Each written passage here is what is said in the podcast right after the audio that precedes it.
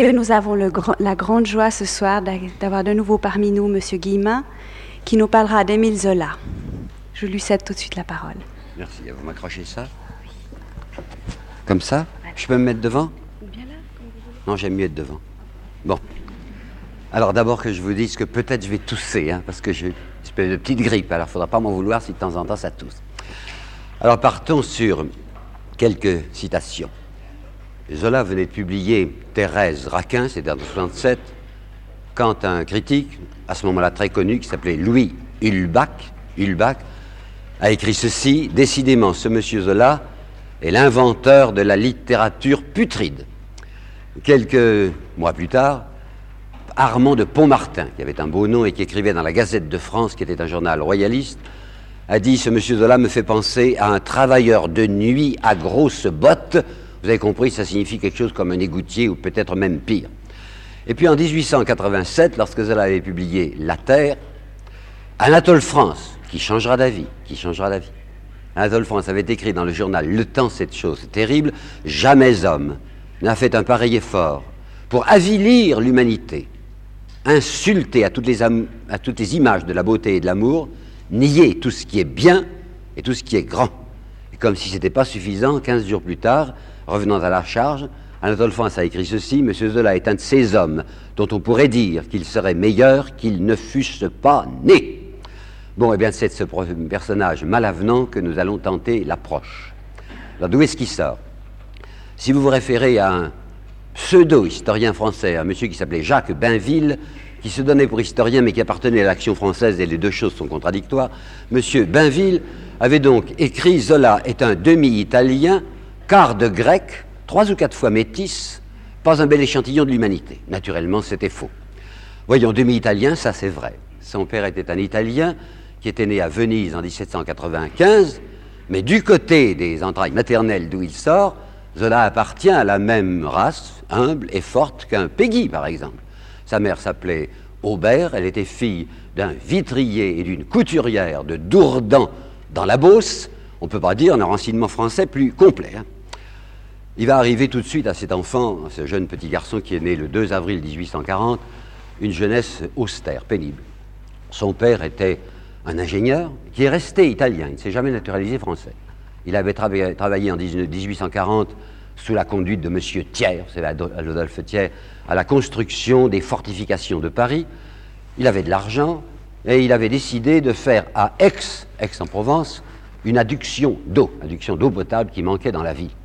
Il existe encore aujourd'hui, et je l'ai vu il y a quelques années, un barrage Zola qui est à une trentaine de kilomètres au nord d'Aix, ça s'appelle la vallée de l'Infernet, et c'est en effet le père Zola qui l'avait construit. Mais voilà que cet homme, brusquement, le 27 mars 1847, si je vous dis ces dates, c'est pour que vous vous rendiez compte que le petit n'a même pas 7 ans, parce que je viens de vous dire qu'il est né le 2 avril 1840, ben 27 mars 47, son père qui était à Marseille pour ses affaires, qui est descendu dans un hôtel, attrape, semble-t-il, une pneumonie et meurt en six jours.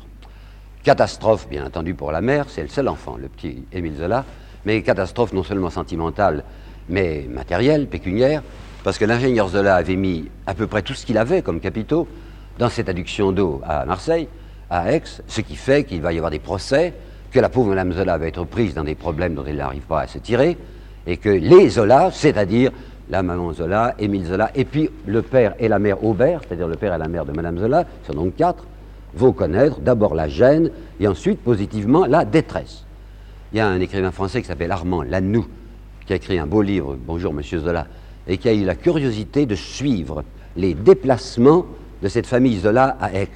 Eh bien, on voit qu'en 1847, quand le père Zola était vivant, ils habitaient au centre d'Aix, je crois que ça s'appelle Cour Mirabeau, enfin l'endroit le plus chic, et tous les deux ans, il avait fallu quitter l'appartement parce que c'était de moins en moins cher ce qu'ils pouvaient verser, si bien quand on arrive à l'âge de 17 ans, Zola a 17 ans, ils vivent tous les quatre dans deux pièces qui sont presque sans lumière et qui donnent sur une espèce de boyau qui est un déversoir d'immondices le long des fortifications, aujourd'hui disparues, d'Aix. Où est-ce qu'on avait mis le gamin? Eh bien, la mère, qui était extrêmement pieuse, l'avait mis, quand il avait 7 ans, je crois environ, chez des religieuses. Et il faut savoir que le petit Émile Zola a été élevé dans une atmosphère très, chrétienne, très cléricale même, enfin chez des religieux. Et sa mère qui le couvait, qui estimait que c'était très bien qu'il soit religieuse, va le laisser un peu trop puisque c'est seulement quand il a 12 ans, il aurait dû aller plus tôt, à 12 ans, qu'on va le mettre au collège d'Aix, au collège laïque d'Aix. Il en gardera un souvenir terrible. D'abord, il est pas de très bonne santé. Cézanne, vous savez le grand peintre français Cézanne, qui était son camarade, racontera en deux adjectifs le souvenir qu'il gardait du petit Zola. Il disait, je le revois encore dans la cour du collège, souffreteux et pensif. Vous avez compris, un souffreteux, ça veut dire pas brillant, et pensif comme s'il était cafardeux, peut-être, je ne sais pas, enfin la mort du père. C'est un garçon qui n'aimait pas jouer avec les camarades, qui se blossissait dans des coins.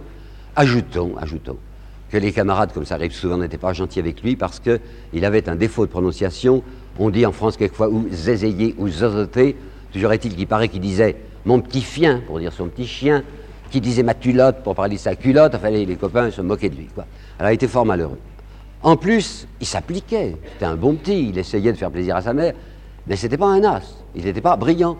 Il était très rarement, mais même peut-être jamais, premier en classe. Sa maman avait conservé quelques petits billets qu'il lui envoyait parce qu'il était demi-pensionnaire. Mangeait là-bas, ça coûtait peut-être moins cher. Et il disait toujours J'ai pas très bien réussi ce mois-ci ou cette semaine-ci, mais tu verras, enfin tu verras, je vais m'appliquer, je vais bien réussir. Ça veut dire que c'était un bon garçon, mais ce n'était pas évidemment un esprit de première ligne. Voilà que dans l'année 57, il a donc 17 euh, ans, il voit mourir la grand-mère, la grand-mère Aubert, qui ne les avait jamais quittés. Et ça, je crois que c'est la première rencontre grave avec la mort. Il avait déjà vu mourir son père, mais je dis, il n'y a pas 7 ans. Hein. Alors un enfant qui n'a pas 7 ans ne peut peut-être pas mesurer ce que c'est qu'une mort. Mais la disparition de sa grand-mère, c'est un coup terrible. Il écrira plus tard ceci, nous étions quatre et un trou se creusait. On restait trois à grelotter de misère. C'était donc ça mourir. C'était ce plus jamais. Bon, il est assez marqué. Hein.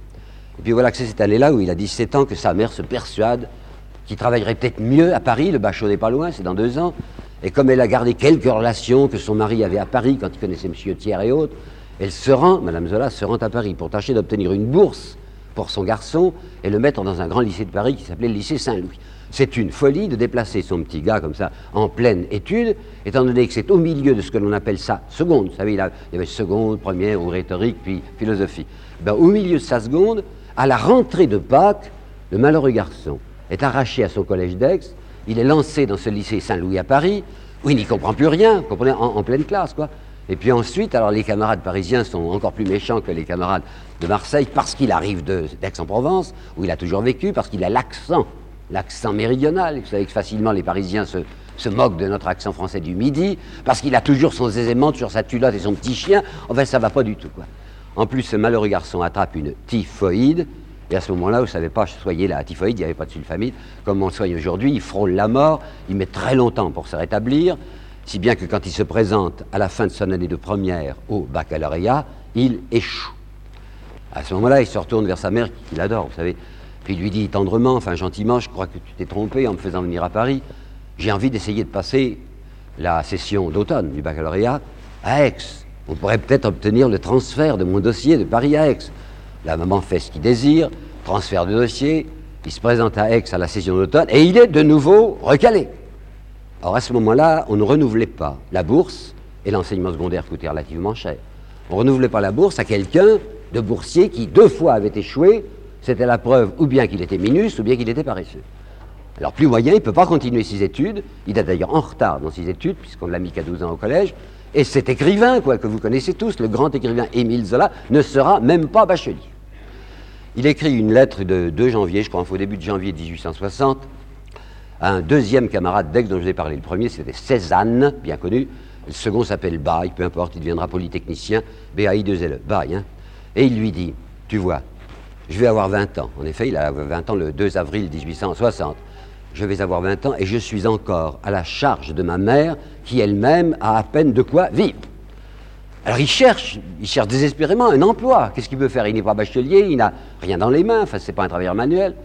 Alors il arrive à trouver le 1er avril 1860, ça a l'air d'une blague, c'est le jour juste la veille de ses 20 ans, un emploi dans ce que l'on appelait à ce moment-là les docks de la douane, je ne sais pas bien ce que c'était, ça se trouvait près de, la, gare de l'Est. Lui, il habitait avec sa mère dans le 5e arrondissement, donc près du Panthéon, hein. et on le payait 60 francs par mois. J'ai fait faire un calcul pour savoir qu'est-ce que ça donne aujourd'hui comme pouvoir d'achat à France-Suisse d'aujourd'hui, dans les 400 bas, dans les 400 francs. Alors comment voulez-vous que ce garçon vive avec 400 francs hein? Il y a de quoi simplement ne pas, ne pas vivre. Alors pendant deux mois, il s'obstine à faire son boulot. Sa mère lui donne un petit casse-croûte qui monte sur place alors que c'est défendu. Il ne peut pas prendre naturellement ni un fiacre ni un autobus pour aller là-bas, ou un omnibus. Alors il y va, il, il use ses semelles, si bien qu'à la fin de mai, il dit c'est adieu, c'est idiot, c'est pas la peine de continuer. Et il démissionne. Et qu'est-ce qu'il va faire? Puisqu'au moins il gagnait 60 francs et maintenant rien. C'est à ce moment-là qu'il fait un coup de tête. Il y avait des années qu'il disait à sa mère, tu sais maman, j'ai quelque chose là.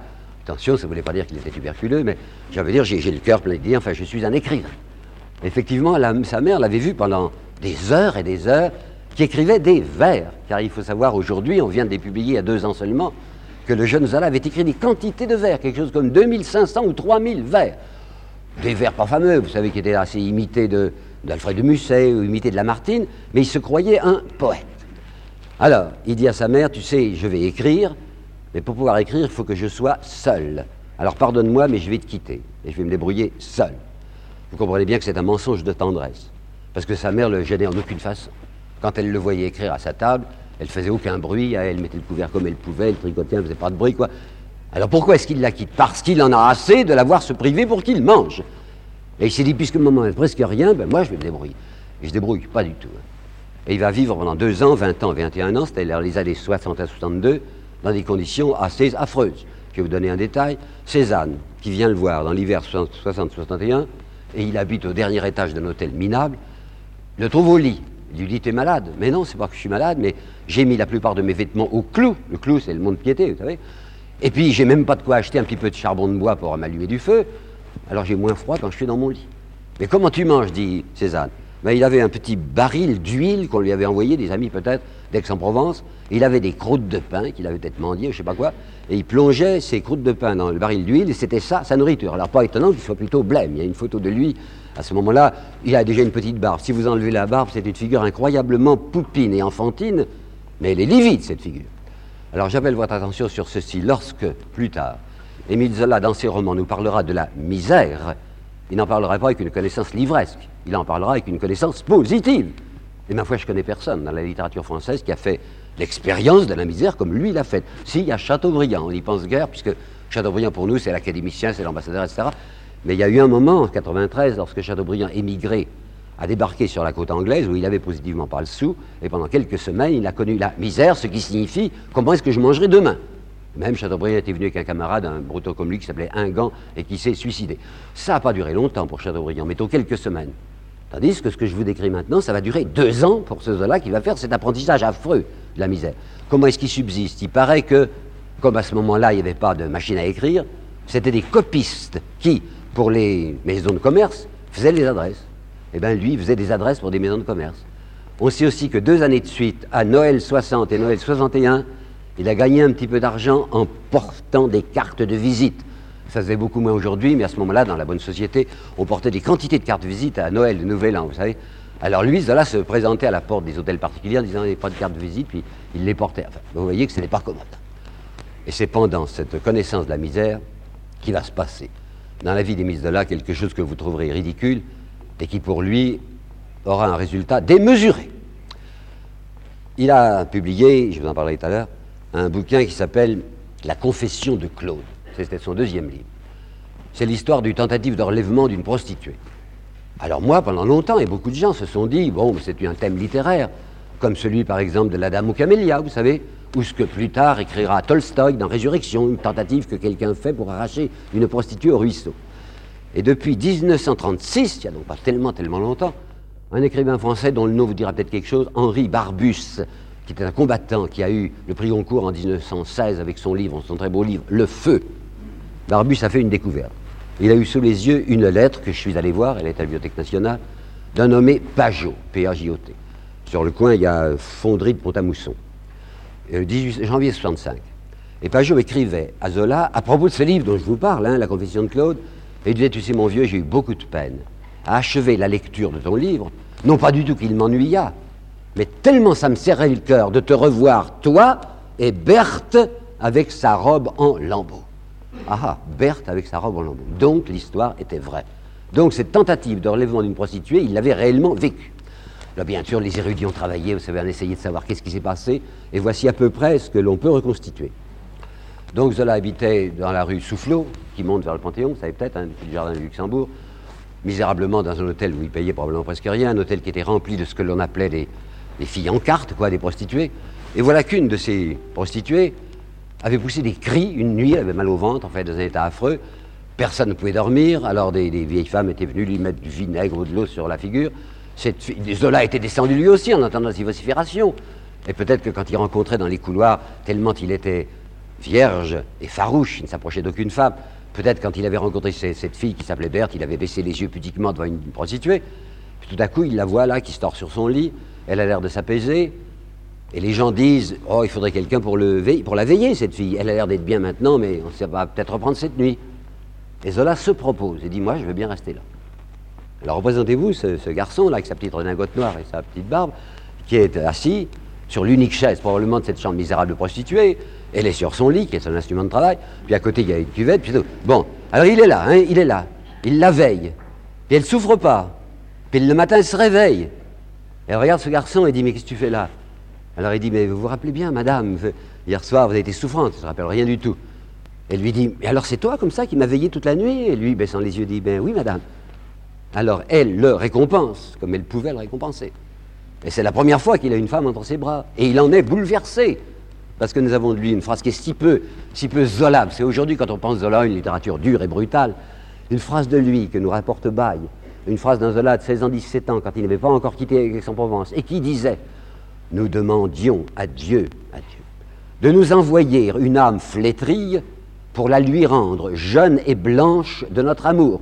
Vous avez compris Ça veut dire que ce provincial, quand il pensait Paris, pensait forcément ce qu'on appelait à ce moment la grisette, qui veut dire les putains tout simplement, et il disait Je voudrais rencontrer une de ces putains pour faire de son âme flétrie une âme jeune et blanche de notre amour. Et bien ce malheureux garçon va essayer de faire ça, une pensée absurde et noble, si vous voulez, avec cette verbe. Bon, il a couché avec Berthe. Alors il ne va pas mettre ses deux francs, c'était le prix à ce moment-là sur le coin de la cheminée, mais il lui fait un petit discours. Et lui dit Est-ce que tu te rends compte de la vie que tu mènes? Il est brutal, vous savez, malgré ses 20 ans. Il lui dit Tu es déjà presque dans ce qu'on appelle le ruisseau. Ben, ce ruisseau va conduire à l'hôpital, si tu continues comme ça. Alors si tu me fais confiance, moi, moi, je veux bien m'occuper de toi. Et même, paraît-il, paraît-il, mais on n'a pas la preuve, il lui aurait tout de suite proposé de l'épouser. Pourquoi pas? Ça peut faire sourire, hein, mais on ne sourit plus quand on pense avec quelle bonne volonté, naïve et presque bouleversante, Zola propose à cette fille de s'occuper d'elle. Alors elle lui pose des questions, parce qu'elle se dit c'est peut-être ma chance. Hein. Elle dit qu'est-ce que tu fais? Ah, je fais des poèmes. oh, bah, elle se dit c'est bien ma, faute, ma, chance, je tombe sur un siphonné qui, fait des poèmes pendant. Puis il lui dit Qu'est-ce que tu faisais toi avant d'être ce que tu es? J'étais couturière. Ben, il faut reprendre ton métier. Oh, je te vois venir. Elle lui dit Alors tu veux que moi je travaille toute la journée pendant que tu feras tes petits bouts de papier Ça va durer 15 jours et le congédiera. C'est une catastrophe pour lui. Hein. Ce garçon était donc vierge et farouche à 20 ans. Hein. Il avait dit à bas Si jamais je me marie, j'aimerais bien me marier avec une fille vierge. Donc moi aussi je vais être vierge. Et voilà ce qu'il venait de faire. Alors il a écrit dans des notes intimes Toute la saleté humaine s'est dressée devant moi. Et il en veut à mort à ses écrivains de l'époque, comme par exemple Musset avec Mimi Pinson ou Henri Murgère avec sa vie de Moème, qui représentaient toujours les grisettes, comme on les appelait, les grisettes, vivant dans des mansardes qui étaient mystérieusement toujours ensoleillées, avec de jolies petites fleurs sur la table. Ben, il sait ce que c'est maintenant qu'une mansarde, c'est pleine de puces, ça sent mauvais. Hein. D'autre part, ces petites grisettes, elles ont toutes un cœur charmant, elles sont délicieuses. Et lui, Zola écrit trois fois, il dit ce mot-là, il mente, il mente, il mente. Il part de rayons les démons de leur adolescence et veulent nous faire prendre pour pierrerie des ordures. Alors moi, si j'écris, dit Zola, eh ben, je dirais exactement la vérité sur ce que c'est que ce milieu des, prostituées. Ça a été un coup terrible pour lui. Et je voudrais vous apporter trois citations du très jeune Zola, cette époque-là, si, elles me reviennent bien dans l'esprit, qui vous montreraient, ce, qui montreraient cet extraordinaire divorce dans lequel il se trouve. J'ai deux existences parallèles, dit-il. J'ai deux existences parallèles. L'une ici-bas dans ma misère, l'autre dans la profonde pureté du ciel bleu. Oui, il a écrit ça. Deuxièmement, la réalité est affreuse. Elle nie toutes ces choses grandes et pures dont l'amour ne veut pas mourir en moi. Troisième citation. J'ai à la fois en moi un âpre besoin du réel et une impossibilité de dire adieu aux espérances du rêve. Âpre besoin du réel, ça veut dire quoi? Ben Là aussi, je voudrais vous apporter des citations de son fameux bouquin, enfin la confession de Claude. C'est pas mal, vous savez, c'est pas réédité aujourd'hui et on ne s'ennuie pas, parce que c'est déjà du Zola, c'est écrit. Hein. Par exemple, il dit ce front dur, cette bouche froide, cette détermination de ne pas m'écouter, de ne pas me répondre. Ou encore, je me suis déchiré à essayer de me faire entendre d'une âme morte. Mais la plus belle citation, je la résume pour maintenant. Âpre besoin du réel. Il a réfléchi au destin de cette fille. Hein. C'est une putain maintenant, elle est même plus, très jeune. D'où sort-elle? Et voilà la très belle phrase, moi je trouve très belle, la confession de Claude. Il est allongé le long de cette femme, hein, tout nu, probablement tous les deux. Il lui parle torrentiellement, il ne veut pas écouter. Il dit, quand j'en avais assez de parler, qu'elle ne m'écouta pas, je laissais tomber ma tête sur cette poitrine de femelle fourbue, et j'entendais sous mon oreille ce cœur cynique et lourd me conter à voix basse une histoire dans une langue inconnue. Quelle histoire? Ben, L'histoire de cette fille.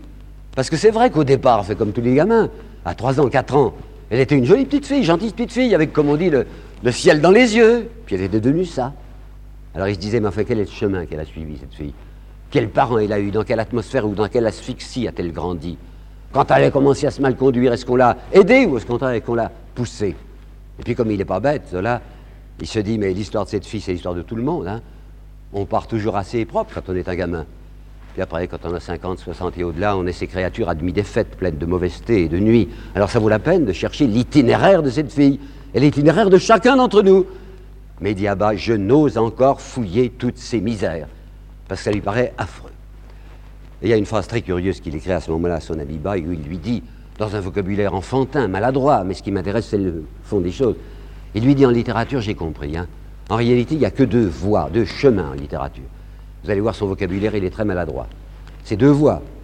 Ou bien c'est la satire. La satire, c'est la dénonciation, en vers ou en prose, des fils de l'humanité. Ou bien il y a le cantique, dit-il.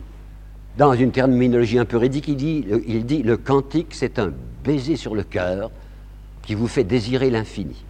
Eh tel qu'il est, notre petit Zola de 21 à 22 ans, il est entièrement orienté, penché, incliné du côté du cantique. Il ne veut pas faire de satire parce que je n'ose encore fouiller toutes ces misères. Tout ça me révulse. Figurez-vous que le premier bouquin qu'il va écrire à publier s'appelle Les Contes à Ninon. On ne le reproduit pas aujourd'hui, au fond, on a raison, il est très mauvais ce bouquin, mais il faut que je vous en parle. Parce que c'est tellement inattendu de la part de celui que nous appelons Zola quand on pense au Rogomaca, Contes à Ninon. D'abord, il y a une préface. Hein. Déjà, quelque chose à vous dire sur le titre, Contes à Ninon, comme s'il s'adressait à une Ninon, qui est un nom plutôt méridional, et comme si, par respect humain, il laissait entendre à ses lecteurs, hypothétiques, ces lecteurs parisiens, ce sont des contes que j'ai dédiés à une petite, que j'ai laissée là-bas, en Provence, d'où je viens. Il n'y a pas de petite, il n'y a pas de Ninon. Si vous lisez bien la préface, si vous lisez bien la préface, vous voyez qu'il l'appelle l'ange de mes solitudes, mon bon ange gardien. Ça veut dire quoi? Ça veut dire ce que j'étais. Je dédie ce livre à ce que j'étais avant d'être venu à Paris. Lorsque j'étais ce petit jeune homme de 18 ans absolument intact et qui rêvait à des grandes choses. Il dit dans la préface à Ninon, Ninon, tu ne sais pas comment va le monde. Les fleurs y sont malades. Et bientôt les cœurs seront morts. Et lui veut empêcher les cœurs de mourir. Alors il raconte des histoires invraisemblables. Le premier des contes s'appelle Simplice. Simplice, c'est l'histoire d'un garçon au cœur simple, comme dit Flaubert, vous savez, dans cette très belle nouvelle Le cœur simple. Un garçon qui fait de son mieux et dont tout le monde se moque. C'est la deuxième histoire qui est extravagante et qui s'appelle Sœur des pauvres. Je vous la résume. Je crois qu'au départ, c'est un souvenir des Misérables. Vous rappelez peut-être que dans Les Misérables, il y a une petite fille exploitée, la petite Cosette, vous savez, qui est exploitée par les Thénardier. Et bien de même, il y a une gamine qui est élevée par, je ne sais pas si c'est ses parents, mais je crois pas, elle est orpheline, des gens qui l'exploitent, cette pauvre, petite fille, hein, qui lui font faire un métier terrible. Mais un jour, comme ça par hasard, parce que, je sais pas, il était devenu fou, il lui avait donné deux sous, deux sous neufs, bien propres, hein, en lui disant, tu as tout un après-midi, pour une fois sur six mois, hein, et puis tu peux t'acheter quelque chose, parce que dans cette époque extraordinaire, avec deux sous, on s'achetait encore quelque chose. Alors la petite s'est fait mis le moins sale possible, quoi. Elle va à la ville en se disant que je veux faire mes deux sous. Donc c'est l'histoire racontée par Zola, hein, ne vous effrayez pas, c'est pas croyable, c'est du Zola. Alors cette gosse s'approche dans la ville et voit un magasin de jouets, peut-être, je sais pas, on pouvait trouver un jouet pour deux sous. Et quand elle s'approchait du magasin, elle voit dans un jardin public une pauvresse, en loque, hein, et qui allaitait un petit bébé. Ça la bouleverse, bien sûr. Alors elle donne les deux sous à la pauvresse. Savez-vous qui c'était? C'était la Sainte Vierge. Alors la Sainte Vierge lui rend ses deux sous, mais deux sous qui sont perforés, enfin avec une espèce de croix dessus, ils sont miraculeux, et dès qu'elle dépense ces deux sous, elle en a quatre. Alors elle devient prodigieusement riche, et elle va faire un bien extraordinaire dans toute la contrée. C'est pas croyable, c'est signé. Puis comme il se reproche un peu de travailler dans le rose et dans le bleu, il va ajouter une dernière nouvelle qui s'appelle Le sang, qui est très différente de celle-là. Et voici le thème du sang. C'est quatre soldats dont on ne sait rien. On ne sait pas à quelle date, on ne sait pas où ça se passe, on ne sait pas de quelle nation ils sont. On sait simplement que c'est quatre soldats d'un régiment qui vient de remporter une admirable victoire. Et ils ont dormi sur le champ de bataille. Et ils ont fait un rêve. Et quand ils se réveillent le lendemain matin, ils se racontent leur rêve. Et ces quatre ont fait le même rêve affreux, à savoir que tout le sang qui s'était répandu dans la bataille va ressortir de la terre, va remonter comme une inondation, ils sont obligés de s'enfuir parce que le sang monte, monte. Alors ces quatre soldats victorieux ont décidé, c'est fini, on va déserter, on va devenir des paysans. Voilà comment se terminent les contes Zaninon. Désastre, hein, personne ne lit son bouquin, il tombe complètement dans un trou. Alors le malheureux là essaye autre chose, et se forçant un peu à la contre son tempérament, il écrit le livre que tout romancier a envie d'écrire, vous savez, un livre autobiographique. Et comme il a eu cette histoire avec la prostituée Berthe, eh il va la raconter. Et ça sera la confession de Claude. Claude, c'est Émile, et celle qu'il appelle Laurent, c'est Berthe. C'est un livre, comment dirais-je, hybride. Parce que si vous vous rappelez tout à l'heure ce que je vous ai dit, qu'il avait en lui un âpre besoin du réel et une impossibilité de renoncer aux espérances du rêve, l'âpre besoin du réel, ça sera la fille. Et il l'a décrit telle qu'elle. Vous savez, elle n'était pas belle, elle n'avait pas de cou, elle avait des plaques de calvitie dans la tête, elle se sentait mauvais. Bon, il a fait essayer d'exciter quand même. Hein. Alors il le dit. Il dit et puis alors ça, c'est l'âpre besoin du réel. Et puis les espérances du rêve, mais c'est ce malheureux Claude, fait, qui croit à des choses. Et à côté de lui, il y a un gars qui a les pieds sur terre, un étudiant qui s'appelle Jacques, et qui passe son temps à se moquer de Claude. Or, figurez-vous que dans ce temps invraisemblable, nous sommes en 1864-65, oui, 65, le gouvernement impérial a eu l'idée de poursuivre comme immoral ce livre. Aujourd'hui, il serait digne d'une bibliothèque paroissiale, hein, à peu près. Mais enfin, considéré comme immoral. Alors, il se, frotte les mains, là, en disant formidable, si jamais on poursuit mon bouquin, c'est l'histoire de Flaubert poursuivi par Madame Bovary, pour Madame Maury, c'est l'histoire de, de Baudelaire poursuivi par les fleurs du mal, enfin, ça va être excellent. Et puis le gouvernement se rend compte, c'est tout de même trop ridicule de poursuivre un bouquin à ce point innocent, pas de poursuite, et le bouquin tombe dans le même trou qu'il est tombé du compagnie. Alors, c'est là où vous voyez notre petit Père Zola qui va faire un effort extraordinaire sur lui-même, une vraie volte-face, lui qui était entièrement incliné vers le cantique, il va se mettre à écrire de la satire. Il va faire du récit noir et il va écrire ce livre funèbre. Enfin, funèbre, vous vous rappelez peut-être Thérèse Raquin, l'histoire d'un assassinat, etc. Il est parti dans cette voie qui va lui réussir, mais qui ne correspond pas à son tempérament. Et puis il a dans sa tête une idée, il propose un, un éditeur belge, qui était l'éditeur très connu à ce moment-là de Victor Hugo. Il s'appelait Lacroix, il avait publié Les Misérables. Ce monsieur Lacroix, il fait beaucoup d'argent du reste. Et Zola va le trouver, il lui dit J'ai dans la tête dix volumes je voudrais raconter l'histoire naturelle et sociale d'une famille française sous le Second Empire. Dix volumes. Et eh bien, la Croix-Cerise, qui dit Je crois que vous avez du talent, c'est d'accord. Alors, cela commence ce qui sera, il n'avait pas encore trouvé le titre, ce qui sera Les Rougon-Macquart. Il croit qu'il va faire dix volumes, il en fera vingt, vous le savez peut-être. Et quand il commence en 1869, ben, il ne terminera qu'en 1893. Il est parti dans cet énorme texte. D'autre part, il a trouvé une situation à partir de 62, où il avait crevé pendant deux ans. Il est entré chez Hachette, mais réellement comme expéditionnaire. Et quand je dis expéditionnaire, ce n'est pas un terme administratif, c'est le type qui faisait les paquets et les ficelles. Puis peu à peu, la maison Hachette s'est aperçue que ce type était intelligent, qu'il écrivait même un petit peu dans les journaux. On l'a nommé chef du service de presse, chef du service de presse de la maison Hachette, ce qu'il a mis en rapport avec tous les écrivains de l'époque. Il nous écrira par exemple le vieux Lamartine, qui va mourir en 69 et qu'il avait vu plusieurs fois. Tous les écrivains qui comptent défilent chez Hachette. Et puis il va démissionner en 65 parce qu'il a maintenant assez d'engagement dans les journaux où il fait de la critique théâtrale, qu'il connaît mal, il fait de la critique picturale, il fait de la critique littéraire, il finit par gagner convenablement sa vie. Il gagne à ce moment-là environ 500 francs par mois, c'est pas gros, hein, mais comme je vous dis que 60 francs correspondaient à 400 d'aujourd'hui, vous voyez que 500, il peut à peu près. Et il vit avec une autre femme. Cette femme, il y a encore un petit mystère autour d'elle. Je suis obligé de vous dire qu'on ne sait pas bien. Elle vendait des fleurs place Clichy. Elle s'appelait Alexandrine Melet et le mystère qui reste assez, assez brumeux, il semble qu'elle était présentée à Zola par Cézanne et qu'à ce moment-là, elle était la maîtresse de Cézanne. C'est possible. Toujours est-il qu'il couche avec elle. Toutes les fois qu'il couche avec une femme, il lui propose d'épouser. Alors cette femme lui dit Mais tu, tu me plais bien, mais je vais te mettre à l'essai. Pendant cinq ans, Alexandrine va vivre avec Zola, qui lui demande tout le temps de l'épouser en disant Pas encore décidé. Hein. Madame Zola a accepté, la vieille maman Zola, enfin, qui n'est pas si vieille. Elle trouve Alexandrine parfaite. Alors ils sont établis au, Batignolles, dans un coin de Paris, où Madame Zola, maman, élève des lapins. Il y a Alexandrine, qui n'est pas encore Madame Zola, fille, mais qui est tout le temps, qui est très gentille, qui est très convenable. Zola qui la supplie de l'épouser, qui dit minute, minute, toujours dit-elle. Elle se décidera qu'en mai 1870. Elle a vécu cinq ans avec lui sans vouloir l'épouser, en n'étant pas sûre, mais ça y est, elle est décidée. Alors c'est Madame Zola. Lui, il travaille bien, il travaille terriblement même. Pour lui, c'est Rougon-Macquart, pas de succès. Hein. S'il avait compté sur les ventes de ses romans, il aurait crevé de faim. puisque chaque roman a été tiré à 2000 exemplaires par l'éditeur Lacroix, et on sait que le premier, qui s'appelle La Fortune des Rougon, n'avait été vendu que 900. Il y avait donc un bouillon de 1100. Le deuxième, je crois que c'est La Conquête de Plassans, je me rappelle bien, ou La Curée, le deuxième se vendra à 1100 ou 1200, mais en c'est encore un bouillon puisqu'on tire à 2000. Et pourtant, Lacroix, l'éditeur, continue à faire confiance à Zola. Puis Lacroix va tomber en désuétude, enfin il va faire une faillite, et c'est un autre éditeur qui s'appelle Charpentier, qui va faire confiance à Zola et lui dit continuez monsieur, même si ça me coûte au début, je suis sûr, avec vous, vous avez du talent, que je finirai par gagner de l'argent. En fait, Zola vit surtout comme un journaliste. Il travaille, il travaille beaucoup. Il n'est pas du tout un osseur, vous savez, c'est pas un garçon qui court les filles, absolument pas. Il a une fidélité exemplaire à son Alexandrine. D'autre part, il déteste les milieux littéraires.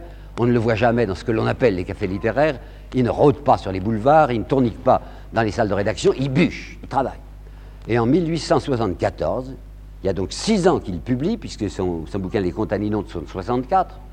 En 1874, dans la préface de Nouveaux Contes Aninon, qui de reste ne valent rien, il dit Je me suis enfermé pour ne mettre que le travail dans ma vie, et je me suis si bien enfermé que personne ne vient plus me voir.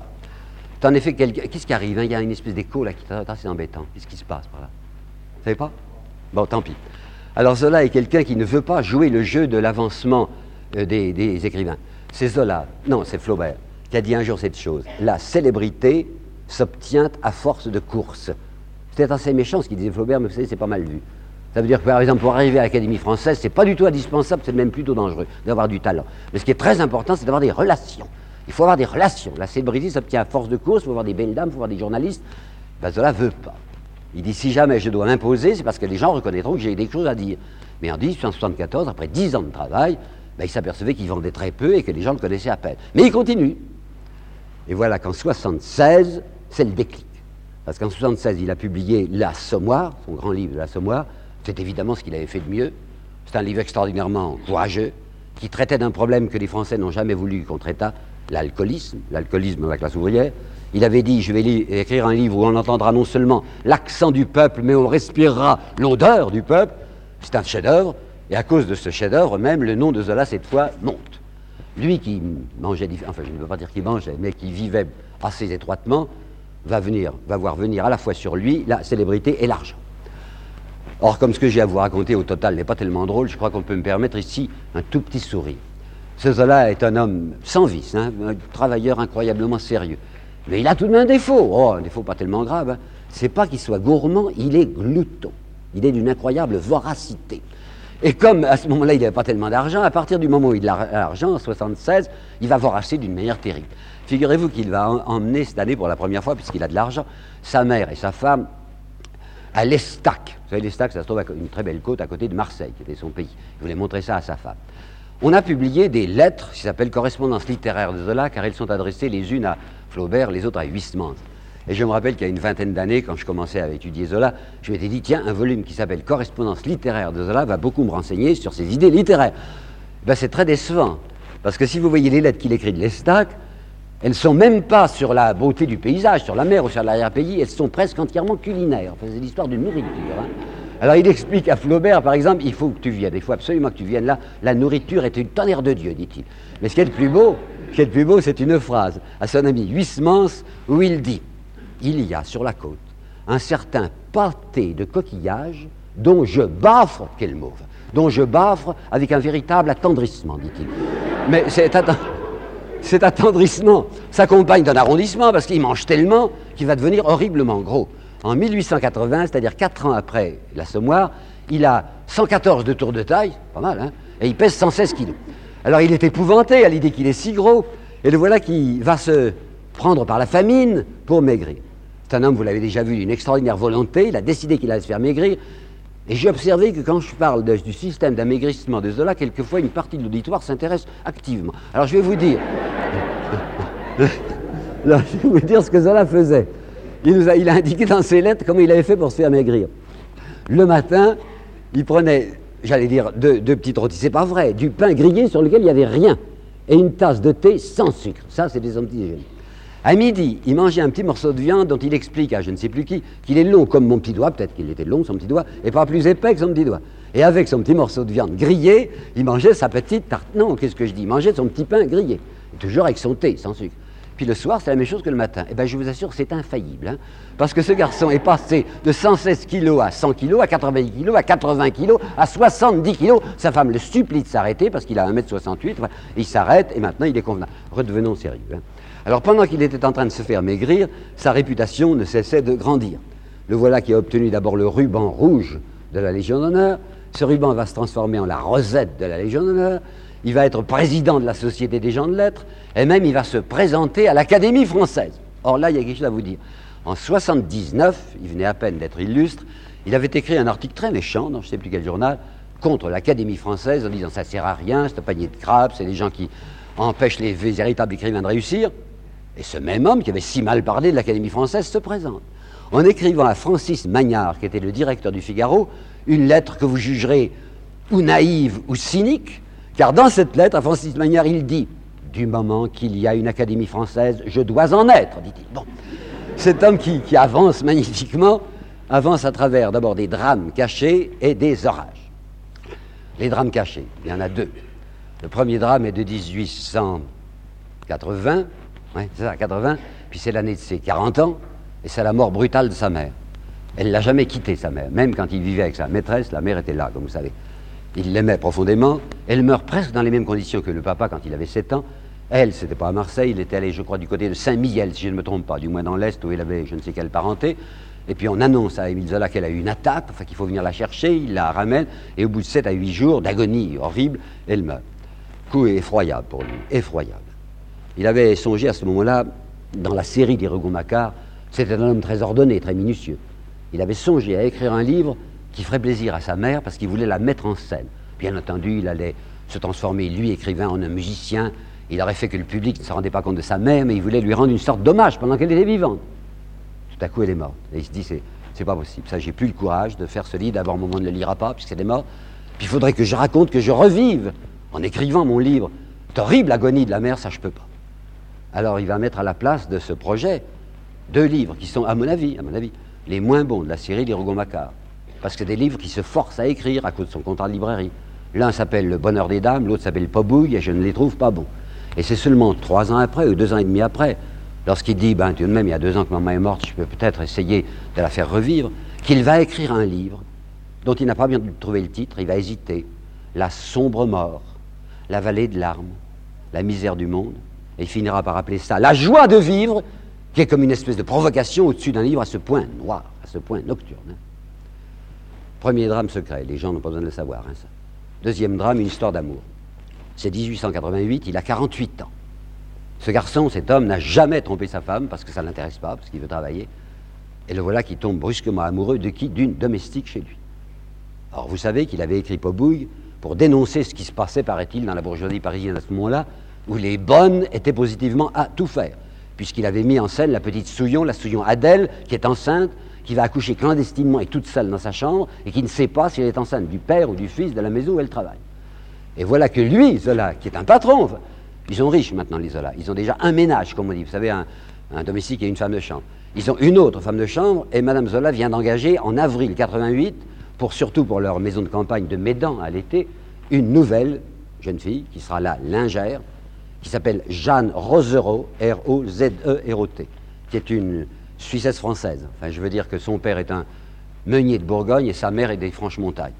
Elle a 20 ans juste, elle est très jolie, elle est sérieuse, elle est vierge, elle est catholique pratiquante, et voilà que le père Zola se met à tourner autour de cette fille. Il en a une honte horrible en disant j'ai dénoncé ce qui se passe dans la société bourgeoise et je fais la même chose. Séduction basse, et décrit-il dans une note.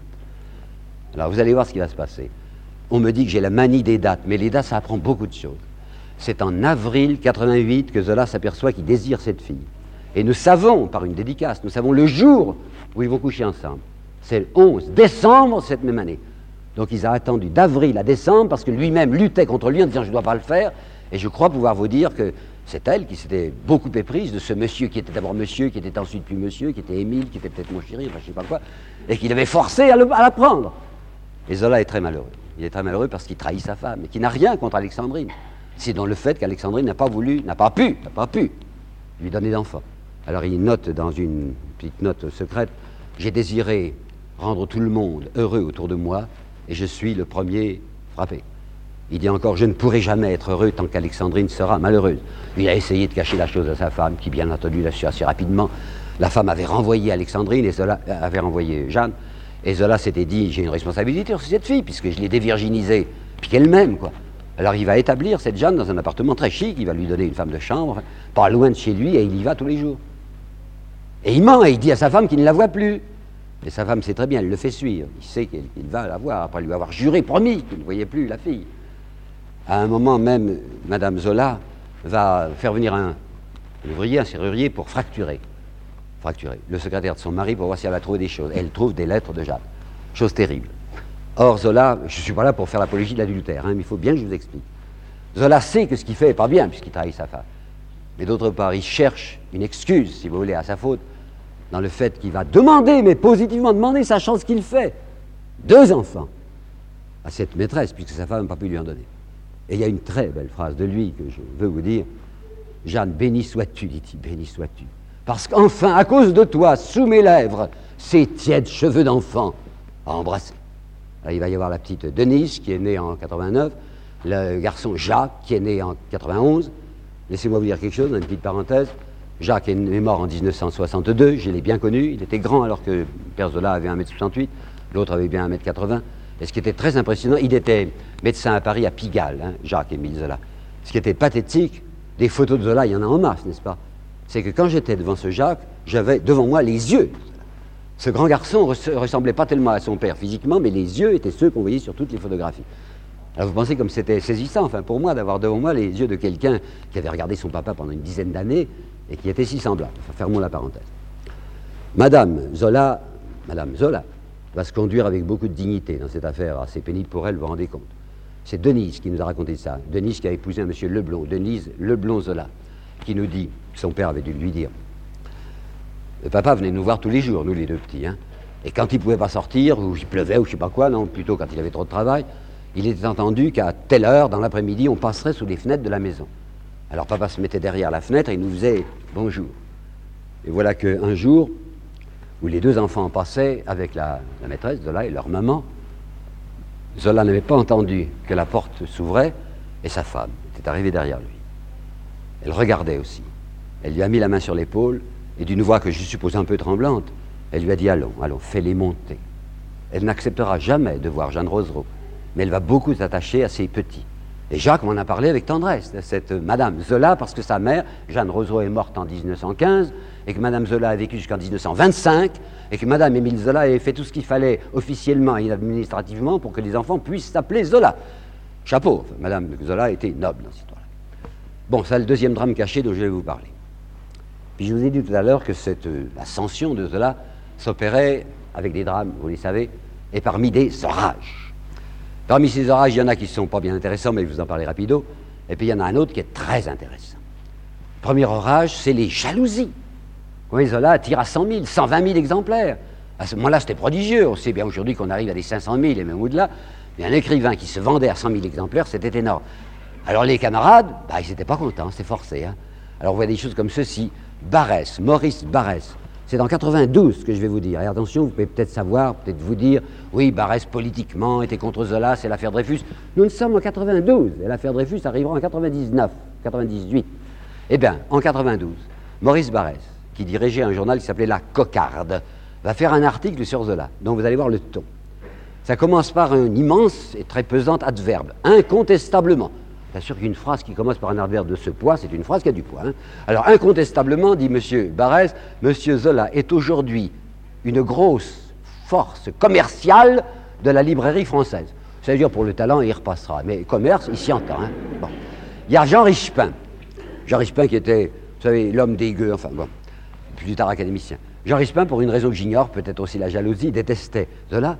Et quand Zola est ici gros, 116 kilos, vous savez, Richepin avait dessiné de lui en deux mots, dans un journal qui était le canard enchaîné de l'époque, qui s'appelait le Gilles Blas, il avait dit La particularité de M. Zola, c'est qu'il n'a pas de visage, il a une pleine lune de Saint-Doux, disait-il. Puis maintenant, il ne peut plus le dire parce que Zola était un petit peu maigre il avait trouvé autre chose. Richepin. Comme Zola parlait très souvent de Flaubert, il y avait une véritable vénération. Il avait raison, Flaubert, c'est un très grand type. Et Zola disait Flaubert, c'est le type que je voudrais être. Alors, Jean Richepin écrivait Monsieur Zola se réclame de Flaubert comme le cochon se réclame de Saint-Antoine. Pas poli non plus, hein, voyez. Et puis alors, il y a, Goncourt. Edmond, Edmond de Goncourt. Savez qu'ils étaient deux, il y avait Jules et Edmond. Jules est mort en 70, Edmond est absolument increvable. Et on a publié, on a publié le journal des Goncourt, et quand j'étais étudiant, ça remonte à avant le déluge, il y avait six volumes des Goncourt. Et puis en 1953, en 1953, les éditions du Rocher à Monaco ont publié enfin la totalité de ce journal d'Edmond de Goncourt qui faisait 18 volumes. Je comprends très bien qu'on ait hésité pendant des années à publier l'intégralité du journal de Goncourt parce qu'on peut dire qu'à chaque page, il y a un vomissement de fiel. Ce monsieur Goncourt déteste tout le monde, et en particulier dès qu'il y a un livre de Zola, c'est automatique, Goncourt note, il m'a chipé l'idée. C'est moi qui lui ai donné l'idée. Et bon, voilà qu'un jour, saisi d'une véritable crise raciste, Edmond Goncourt écrit ce sale italianas en parlant de, Zola. Pourquoi italianas? Tout simplement parce que Zola vend comme ça, puis que lui vend comme ça. C'est pas intéressant. Hein. En revanche, il y a un autre orage qui a beaucoup plus d'intérêt. Je vous, dirai que Zola avance dans une exécration à base de peur. Alors je vais m'expliquer. Zola parle dans ses livres de ce dont il ne faut pas parler. Pas du tout de sexualité, vous savez, il est très modéré là-dessus il parle d'argent. Bah, vous me direz Balzac aussi. Mais Balzac parlait de l'argent avec un point de vue de notaire ou d'avoué, si vous voulez. Tandis que l'argent va faire une entrée sociologique dans le roman français avec Zola. Zola va mettre en scène des choses que l'on ne met pas en scène. Il va montrer dans la curée comment, je cite, comment on crochette quand on a des relations, comment on crochette les caisses de l'État avec le sourire de l'État il va mettre en scène un conseil d'administration. Vous savez, c'est beaucoup pire que de parler, par exemple, mal de sa sainteté, Paul VI. Un conseil d'administration. il va montrer, par exemple, c'est la Banque universelle, il appelle ça la Banque universelle. Et tout le monde sait que c'est l'Union générale dont le crack avait été retentissant quelques années plus tôt.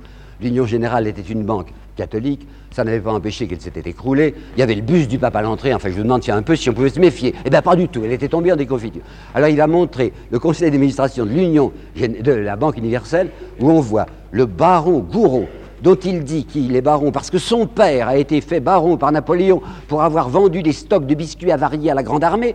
Il montre le marquis de Bohain, dont on le dit, ce titre, il se félicite de son titre de Bohain, il l'use comme d'un miroir aux alouettes pour faire venir l'argent des petites gens à la banque. Et on voit le vicomte de Robin Chéniaud, et les gens vont dire, tiens, Robin Chéniaud, ça fait penser à Rohan Chabot, qui était un grand personnage, ce vicomte de Robin Chéniaud qui reçoit chaque année 100 000 francs de primes occultes pour donner son, visa sans examen au compte de gestion. C'est un attentat, vous savez, de dire des choses comme ça. Il va parler de ceux qui ne travaillent pas. On voit deux fois, il y a les Boisgelin, il y a les, les Bertrand, je crois. Et ces gens qui ne travaillent pas parce que leur famille a suffisamment fait suer le blot de chauffe, alors il dit, c'est un de ces messieurs qui écrit ceci, l'argent que vous gagnent les autres est celui qui vous engraisse le mieux quand on est bien élevé, est-ce qu'on écrit des choses pareilles? Il va vous montrer aussi un grand mariage à l'église de la Madeleine à Paris, où n'a pas dédaigné de venir l'archevêque de Paris. Parce que c'est une grosse dot qui est épousée par un garçon doré, c'est-à-dire le mariage 15 sacs du Villard. Et Zola dit qu'après cette magnifique bénédiction donnée par l'archevêque de Paris, on a vu défiler à la sacristie une série de visages hideux, dit-il, suant tous les crimes de l'argent.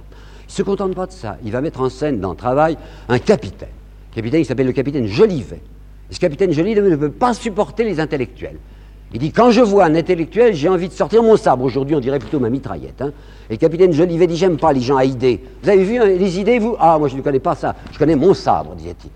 Bon, le capitaine Jolivet dit Heureusement que l'armée est là, pas pour protéger la République, enfin la France. Heureusement que l'armée est là pour empêcher le passage des coquins. Ça veut dire une armée à usage interne, une armée politique pour empêcher ce développement du socialisme. Il ne se contente pas de ça, là il va vous montrer des choses horribles, comme par exemple le quartier de la Goutte d'Or à Paris, qu'il a vu tout près et que vous apercevez dans l'Assommoir. Il va vous montrer ce que c'est que la mine, et il l'a montré dans Germinal. Il va vous montrer ce que c'est qu'un bidonville, on ne disait pas encore l'expression, la cité de Naples, qui est son roman qui s'appelle L'argent. Il va vous montrer un personnage qu'il appellera, c'est vrai qu'il appellera assez souvent l'abbé Pierre. Pourquoi? Parce qu'il s'appelle l'abbé Pierre Froment, et que pour aller plus douce, plus vite, il l'appelle l'abbé Pierre. C'est l'histoire d'un prêtre qui se déprétrise. Et dans le roman qui s'appelle Paris, il nous montre son abbé Pierre qui est allé faire une exploration aux environs de Paris, dans la banlieue de Paris, qu'on n'appelait pas encore la banlieue rouge, qui a fait là des découvertes horribles, un univers concentrationnaire. Et cet abbé Pierre va écrire, va, dire, Zola lui fait dire la phrase terrible que voici, j'ai compris maintenant de quoi, de quelles abominations est faite l'opulence des nantis. Quand il s'agit d'un monsieur Louis Blanc ou d'un monsieur Marx, qui publie des bouquins comme ça que personne ne lit, c'est pas grave. Mais quand ce que je viens de vous dire est écrit par un romancier qui tire à 100 000, ça devient extrêmement grave. Alors, comme on ne peut pas dire, comme les bons critiques à la M. Ferdinand Brunetière, qui était l'admirable chien de garde dans la bourgeoisie à cause de la revue des deux mondes, comme on ne peut pas dire que c'est à cause du danger politique de ce qu'écrit social, de ce qu'écrit Zola qu'on le combat, où M. Brunetière disait qu'il faut établir un cordon sanitaire autour de Zola. Non seulement il faut jamais acheter un de ces mais si quelqu'un veut vous en prêter, on dit là, je ne mange pas de ce pain-là. M. Brunetière a inventé, avec quelques autres, la tactique, la Libye du mouchoir devant le nez. Il dit ce M. Zola est irrespirable. C'est un homme qui vous décrit des choses, enfin, qui sont des obscénités sans nom. Il n'est même pas simplement pornographe, il est coprophage, il se, nourrit d'ordures. Tout ça pour dissimuler la réalité de cette épouvante sociale. Et ce M. Brunetière, périodiquement, enfin tous les 2-3 ans, refait depuis 1876 dans sa revue des Deux Mondes un article, toujours le même, pour dire aux honnêtes gens, vous savez, honnêtes gens, c'est les gens de bien, les gens de bien sont ceux qui du bien, pour dire aux honnêtes gens, ne prenez pas, n'écoutez jamais, ne lisez jamais de M. Zola ça va aboutir le 15 avril 1898, le 15 avril 1898, un nouvel article de Brunetière où il écrit ceci. Jamais homme, après avoir dénoncé les vices de la société actuelle, n'en a personnellement mieux pris son parti. Ben, il tombait bien, Brunetière, d'accuser Zola de prendre son parti des injustices le 15 avril 1898, alors que nous sommes en plein dans cette affaire Dreyfus, où je vais vous raconter l'insertion de Zola. Zola avait été chez Alphonse Daudet le 5 janvier 1995, lorsqu'avait eu lieu dans la cour de l'école militaire de Paris la dégradation du capitaine Dreyfus. Il avait lu, comme tout le monde dans les journaux, que ce capitaine était coupable, qu'il avait livré à l'attaché militaire allemand des documents concernant la défense nationale, et Zola, comme tous les Français, hein, moins 1 sur 10 000, Zola était convaincu de la culpabilité du capitaine Dreyfus. Ce jour-là, 5 janvier, il déjeunait chez Alphonse Daudet, et au café, au café, quand il avait fini le repas, était arrivé Léon, Léon Daudet, qui va devenir en France un polémiste catholique, enfin, non, pas catholique, royaliste, que vous savez. Et Léon, lui, peut-être parce qu'il était journaliste, avait assisté à la dégradation de Dreyfus. Et il va raconter à Émile Zola et Alphonse Daudet, qui mangent ensemble, il va raconter ce qu'il a vu. Zola, je vous le répète, ne met pas en doute qu'il s'agit bien d'un coupable. Mais l'attitude qu'avait eu Dreyfus quand on l'avait dégradé, vous savez, on lui avait arraché ses galons, arraché ses boutons, il était parfaitement stoïque, il était livide, il regardait par terre. Zola s'était dit, tiens, il y a une histoire à faire. Il a pris des notes en se disant, peut-être que je mettrai ça dans un roman, parce que c'était particulièrement pathétique. Mais je vous répète, Zola ne mettait pas en cause l'évidente, la certaine culpabilité de ce capitaine, parce qu'un conseil de guerre ne se prononce pas sur des idées vagues. Les années passent, nous sommes en 97, à la fin de l'année 97. Il y a eu d'abord le lieutenant-colonel Picard qui s'est aperçu que le véritable auteur de ce bordereau, c'est-à-dire ces livraisons à l'Allemagne, n'était pas le capitaine Dreyfus que c'était un commandant d'infanterie qui s'appelait Major Esterhazy. Picard n'ose pas trop se prononcer, enfin pas publier publiquement parce qu'il appartient à l'armée. Alors on en parle à un civil qui s'appelle Scheurer Kessner, Scheurer Kessner, qui est vice-président du Sénat. Ça va faire une grosse histoire. Hein. Dire à l'opinion publique française, vous savez, ce conseil de guerre, ces sept officiers, ils se sont trompés. L'innocent, enfin le bonhomme qui est maintenant au bagne à l'île du diable parce qu'il est juif, c'est un innocent. Ça va faire une grosse histoire. Alors, M. Scherer-Kessner, qui a pris en main la défense de, Dreyfus, ça lui fait plaisir à Scherer, parce que Dreyfus est un Alsacien, est un Mulhousien, un homme de Mulhouse, et que Scherer est aussi de Mulhouse. Alors il dit, je vais rendre la justice, faire rendre son honneur à un garçon de mon pays, ça me fait plaisir. Il sait que ça va être difficile. Alors Scherer cherche des appuis. Et on va envoyer le romancier français Marcel Prévost, dont le nom est oublié aujourd'hui, on va l'envoyer à droite et à gauche pour trouver des gens qui veulent bien soutenir cette campagne. Et c'est ce monsieur Marcel Prévost qui vient un jour trouver Zola en lui disant Est-ce que vous acceptez d'entrer dans cette bagarre et de défendre l'innocent Dreyfus? Pourquoi on a pensé à Zola Et c'est à la fin de 97. Parce que le 16 mai 96, alors qu'on ne parlait pas du tout de l'affaire Dreyfus encore, Zola avait écrit dans Le Figaro un très bel article, écrit sous le coup, coup d'une indignation. Son article s'appelait Pour les Juifs, vous entendez Pour les Juifs. Et il protestait contre la campagne qui était menée à ce moment-là par un monsieur Drummond dans un quotidien qui s'appelait La Libre Parole, où ce monsieur Drummond passait son temps à insulter les juifs.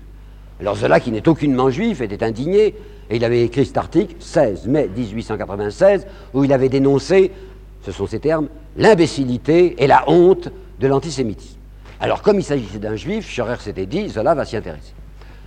Avec beaucoup de loyauté, Zola racontera plus tard si j'avais été occupé à un livre, si j'étais dans la rédaction d'un roman, quand M. Marcel Prévost est venu me dire voulez-vous vous occuper de cette histoire, je crois que je l'aurais envoyé promener. En disant puisque vous êtes sûr de l'innocence de, Dreyfus, eh ben, ça va aller tout ça, n'avait pas besoin de moi. J'étais vacant, dit Je venais de terminer un roman, je n'avais même pas l'idée du roman suivant. On me proposait un travail facile, enfin de, de défendre quelqu'un, j'avais les preuves que ce quelqu'un était innocent. J'ai dit oui. Il faut bien nous rendre compte, à l'époque où nous sommes, parce que quand on parle de l'affaire Dreyfus, on s'imagine qu'il y a une énorme passion, vous savez, les gens se dévorant. Oui, pas au départ. Parce qu'en 97, à la fin de 97, où nous sommes là, le Figaro s'était procuré des spécimens d'écriture de cet Esterhazy qui était le vrai coupable. Et le Figaro avait publié, en première page, deux photographies. Il y avait la photographie du bordereau original, ce bordereau qu'on avait trouvé soi-disant dans la caisse à papier de l'attaché militaire allemand et que l'on avait attribué à Dreyfus. Donc, le Figaro avait publié une photographie du bordereau et à côté une photographie d'une lettre de cet Esterhazy où tout le monde avait pu voir l'identité absolue d'écriture. J'ajouterai entre parenthèses que cette lettre d'Esterhazy était assez curieuse.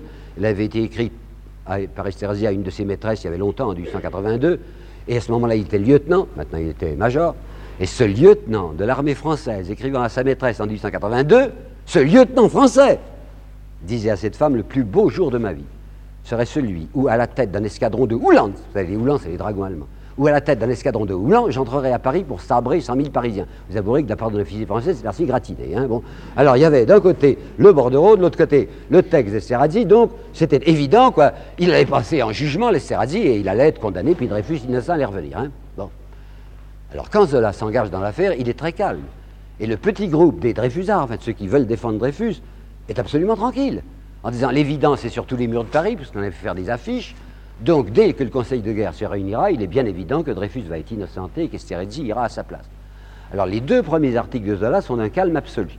Son premier article du Figaro s'appelle Monsieur Scherer-Kessner, pour expliquer à l'opinion publique qui est Scherer-Kessner, peut-être que les gens ne savaient pas. C'est un ancien député protestataire, ça ne vous dit plus rien, que je vous dis. Quand mon pays, la France, a perdu l'Alsace et la Lorraine à la suite de la guerre de 70-71, nous avons eu à la Chambre française des députés symboliques qui représentaient des provinces qui n'étaient plus françaises, mais qui étaient là en disant nous représentons symboliquement ces provinces qu'on nous a arrachées. Ben, ce Scherer-Kessner avait été un député protestataire, il était devenu ensuite, sénateur. Alors le thème de Zola, c'était ceci. Écoutez, Français, lecteurs, hein, si vous savez qui est M. Scherer-Kessner, et si vous pensez que cet homme est un super patriote, c'est un homme qui est respecté par tout le monde, qui n'a d'ennemis ni à gauche ni à droite, si vous pensez que c'est cet homme qui s'engage au nom de Dreyfus pour prouver son innocence, soyez tranquille, il ne s'est pas engagé à la légère. Deuxièmement, la campagne nationaliste et de droite disait il y a des gens qui veulent délivrer le bagnard, le coupable juif du bagne, un syndicat, S majuscule, un syndicat juif international s'est formé, qui a des millions, qui achète les consciences. Naturellement, plus les consciences sont hautes, plus ça coûte cher. Alors Scherer Kastner a été acheté aussi. Zola répond en riant. Le syndicat, mais bien sûr qu'il existe. C'est le syndicat de tous les hommes de bonne volonté, et j'espère que tous les bons Français comme moi en seront. Il est calme, mais il va cesser d'être calme. Parce qu'Esterhazy va en effet passer en jugement, il le faut bien. Hein. Du reste, lui-même, Esterhazy a demandé, je, je demande à passer en conseil de guerre. Il avait fallu quatre jours en 1894, au premier Conseil de guerre, pour déclarer coupable l'innocent Dreyfus, il ne faudra pas 48 heures au deuxième Conseil de guerre qui s'est réuni le 10 janvier 1898 pour déclarer innocent et blanc comme neige le coupable Esterhazy. Parce que l'armée ne veut pas reconnaître qu'on s'est trompé. Alors cette fois, c'est le, 11 au soir, Zola qui a appris cette libération d'Esterhazy et cette recondamnation de Dreyfus, Zola a reçu, hein, je l'assure, un coup au cœur. Hein. Il a été ébranlé jusqu'à ses, ses racines. Alors, dans la journée du lendemain, il va se mettre à rédiger un certain texte, mais avant de vous parler de ce texte, il faut que je vous dise dans quel état d'esprit il est. Zola, c'est un gars qui est un homme qui s'est tenu très éloigné de la politique jusqu'alors. Très éloigné. Les socialistes, quand on dit les socialistes, vous savez, dans ces époques-là, il y avait des petites sectes socialistes agitées, fanfaronnes, ennemies les unes des autres. Enfin, les extrémistes français étaient venus le trouver après l'assommoir. Ils disaient, Monsieur Zola, vous êtes des nôtres. pas question, avait dit cela. Hein. Il avait fait une réponse en disant euh, Je verbalise seulement. Ça veut dire je, je dresse un procès verbal. La conclusion n'appartient pas à l'artiste. Ça veut dire n'essayez pas de m'engager sur le terrain politique, je n'irai pas. Cependant, lorsqu'il avait écrit Germinal, vous savez ce que c'est, l'histoire d'une grève, enfin de la répression de cette grève, il a avoué à un reporter du Figaro qui était venu interroger, il a dit oui c'est vrai. J'ai voulu pousser un tel cri que la France cesse de se laisser dévorer. C'est dévoré par quoi? Enfin par par le grand capitalisme. Et puis, comme s'il avait peur de ce qu'il avait fait ce jour-là, en allant beaucoup trop loin, puisqu'il se voyait applaudi par la pièce d'extrême gauche, il avait fait machine arrière. Et comme je dis tout, même pour les gens que j'aime bien, je dis les choses qu'il faut dire, même si c'est un peu triste, il me paraît évident que dans la mesure où Zola a posé sa candidature à l'Académie française, il va essayer de réparer l'imprudence qu'il a faite en étant semi-socialiste avec Germinal. Et deux fois de suite, il va mettre en scène, explicitement en employant le mot, il va mettre en scène des socialistes. Il y en a un qui s'appelle Canon, que vous trouvez dans La Terre. Il y en a un qui s'appelle Chuteau, que vous trouvez dans La débâcle, et qui sont explicitement désignés par Zola comme des crapules. C'est bien vu du côté de l'Académie française. Il a fait ça. Seulement l'affaire Dreyfus, ce n'est pas une histoire politique. Il avait dit dans Germinal, il avait mis en scène un révolutionnaire ou un nihiliste russe qui s'appelait Souvarine, et il avait fait dire à ce Souvarine, la politique, après tout, c'est des gens qui s'enrichissent avec des phrases. Mais c'est que l'affaire Dreyfus, ce n'est pas des phrases. Et je vais vous citer une phrase de lui, de Zola, qui n'est bien autre chose qu'une phrase, et que vous allez voir, et qui est trop peu connue, et qui, moi, me touche profondément. L'affaire Dreyfus, écrit Zola, c'est l'histoire d'un juif crucifié. Un.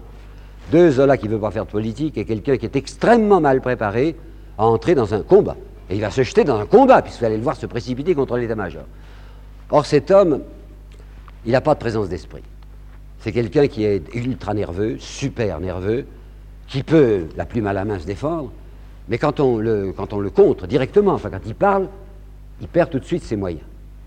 D'autre part, il y a un docteur qui s'appelait docteur Toulouse, qui avait publié, je vais vous dire une chose extraordinaire, hein, qui avait publié d'accord avec Zola en 1896 un livre qui s'appelle Études médico-psychologiques sur le cas de M. Émile Zola, avec l'accord de Zola. Est-ce que vous représentez aujourd'hui un grand écrivain français, je ne sais pas, mais prenons Monterland parce qu'il est mort, qui aurait accepté qu'un médecin publie le cas médico-psychologique de M. de Monterland Mais jamais. Hein. Mais Zola avait accepté. Et ce médecin disait des choses cruelles. Il disait, monsieur Zola, c'est un, un froussard. Ne peut pas supporter l'orage. Lorsqu'il y a un orage dans sa maison de campagne, il a un Médan, il fait fermer toutes les fenêtres, il a bien raison, mais il fait au même temps allumer toutes les lampes et il se met un bandeau sur les yeux. Et dès qu'il y a un coup de tonnerre, il frémit de tous ses mains.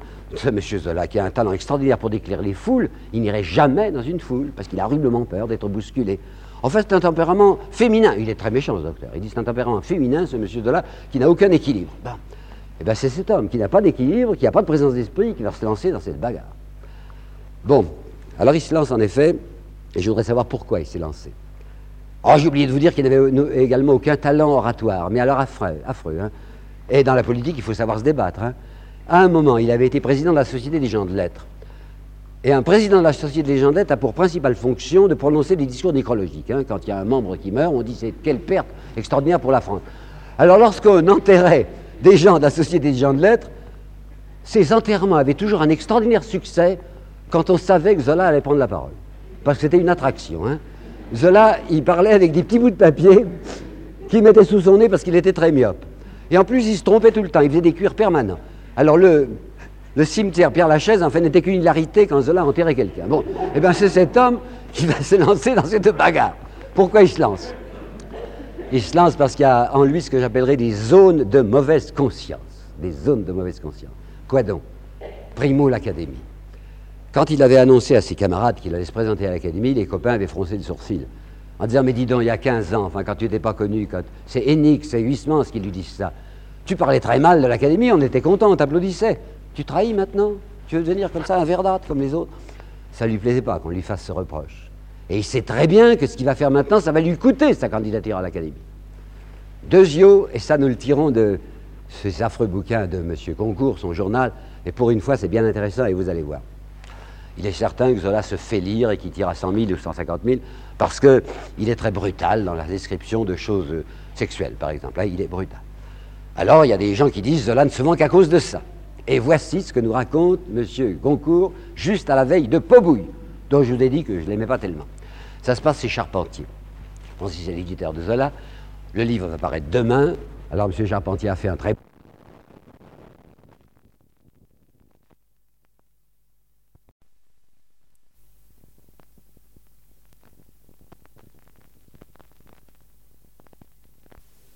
demain. Alors M. Charpentier a fait un très bon dîner, et Zola, pour une fois, ça va s'accorder de bien manger, parce que c'est pas tous les jours qu'on lance un petit Alors Goncourt, qui était invité aussi, nous dit au café, lorsqu'on est passé de la salle à manger, on avait admirablement mangé avec des ortolans. Alors on est maintenant au salon, on prend le café, il y a là M. Charpentier, Mme Charpentier, M. Zola, Mme Zola, et lui, Goncourt, qui est là avec son regard de gypaète et qui prend note de ce qui se passe. Alors voilà ce qui se passe, d'après Goncourt. Comme on est dans une véritable intimité, sauf Goncourt, Madame Zola, dit à son mari, Mimile, bah, elle a le droit, il s'appelle Émile, c'est sa femme. Il dit Mimile, ton livre, je l'aime pas, le livre qui va sortir demain. Il est sale.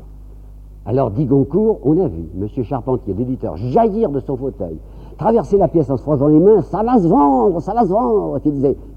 Tandis que le pauvre petit Père Zola, d'un regard très gêné, ne quittait pas le bout de ses chaussures. Alors il est là inquiet, quoi. il se dit j'ai beaucoup, de succès, mais est-ce que c'est à cause de ce grand souffle qui soutient? Mon roman ou est-ce que c'est à cause de la brutalité de mes descriptions? J'en suis pas sûr. Deuxième zone de mauvaise conscience. Troisième zone de mauvaise conscience. En 1879, la même année où il avait été très méchant contre l'Académie française, il avait été aussi très méchant contre quelqu'un, et je lui en sais un gré infini, qui s'appelait Georges Sand. Georges Sand avait dit L'adultère est le plus radieux des péchés. Mais la vie, comment le plus radieux des péchés L'adultère repose d'habitude sur un mensonge, et par conséquent, ça c'est très mal. L'adultère, vilain, vilain. Et eh bien depuis 1888, il vit dans l'adultère. Alors, troisième zone de mauvaise conscience. Alors qu'est-ce qu'il va faire? Eh bien, il va attaquer l'état-major, et attaquant l'état-major, il sait parfaitement qu'il est en train de se couler. Il va se couler du côté de l'Académie française, on n'attaque pas les généraux quand on veut être académicien, et il va se couler de, la part de son public, devant son public. Car les trois quarts et demi du public français respectent l'état-major comme on ne respecte pas l'Église, Dieu sait, et qu'un monsieur comme Zola qui se permet de mal parler des généraux, c'est un monsieur qu'on ne peut plus acheter. Eh bien, il va le faire. Et qu'est-ce qu'il va faire? Donc je vous ai dit dans cette journée du 12 janvier, qui est le lendemain du jour où Esterhazy avait été libéré, déclaré blanc comme neige, cela a écrit une longue lettre au président de la République. Il l'intitule comme ça, Lettre à monsieur le président de la République.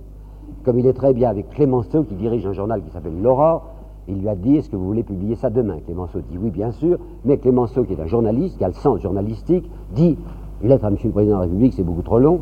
On va mettre ça, puisque vous y tenez en, petit caractère. Mais puisque votre lettre est surtout une accusation, je vous propose, et cela dit oui, d'intituler cet article en lettres capitales J'accuse. Et c'est des accusations portées nominativement, vous m'entendez, nominativement contre certains généraux. J'accuse le général Mercier, qui était ministre de la guerre en 1994, d'avoir sciemment laissé condamner un innocent. J'accuse le chef d'état-major, qui s'appelait M. de Boisdèvre. J'accuse le sous-chef d'état-major, qui s'appelle le général Gonz. J'accuse les membres du deuxième conseil de guerre d'avoir, eux, sciemment libéré un coupable. Et attention, pendant des années, j'avais cru qu'il s'agissait là d'un monument de polémique, c'est le mot qu'a employé Peggy, disant le j'accuse de Zola est aussi beau que les châtiments de Victor Hugo. C'est pas de la polémique, c'est de la stratégie. Pourquoi donc? Zola avait fait le raisonnement que voici. Notre Dreyfus, notre innocent Dreyfus, vient d'être pratiquement recondamné par l'armée, par un tribunal militaire. Tant qu'on laissera cette affaire Dreyfus entre les mains des militaires, on est sûr qu'à la liberté, que la vérité sera étouffée. Alors je vais m'arranger pour empêcher cette affaire de rester dans l'ombre d'un tribunal militaire et je vais essayer de me faire poursuivre, moi, civil. On ne me fera pas passer devant un tribunal militaire, on me fera passer dans les assises et je pourrai dire ce que l'armée interdit que l'on dise. Alors, après ces accusations violentes et nominatives du général Mercier, du général Gonz, du général Voilève, la dynamite était cachée à deux lignes plus bas.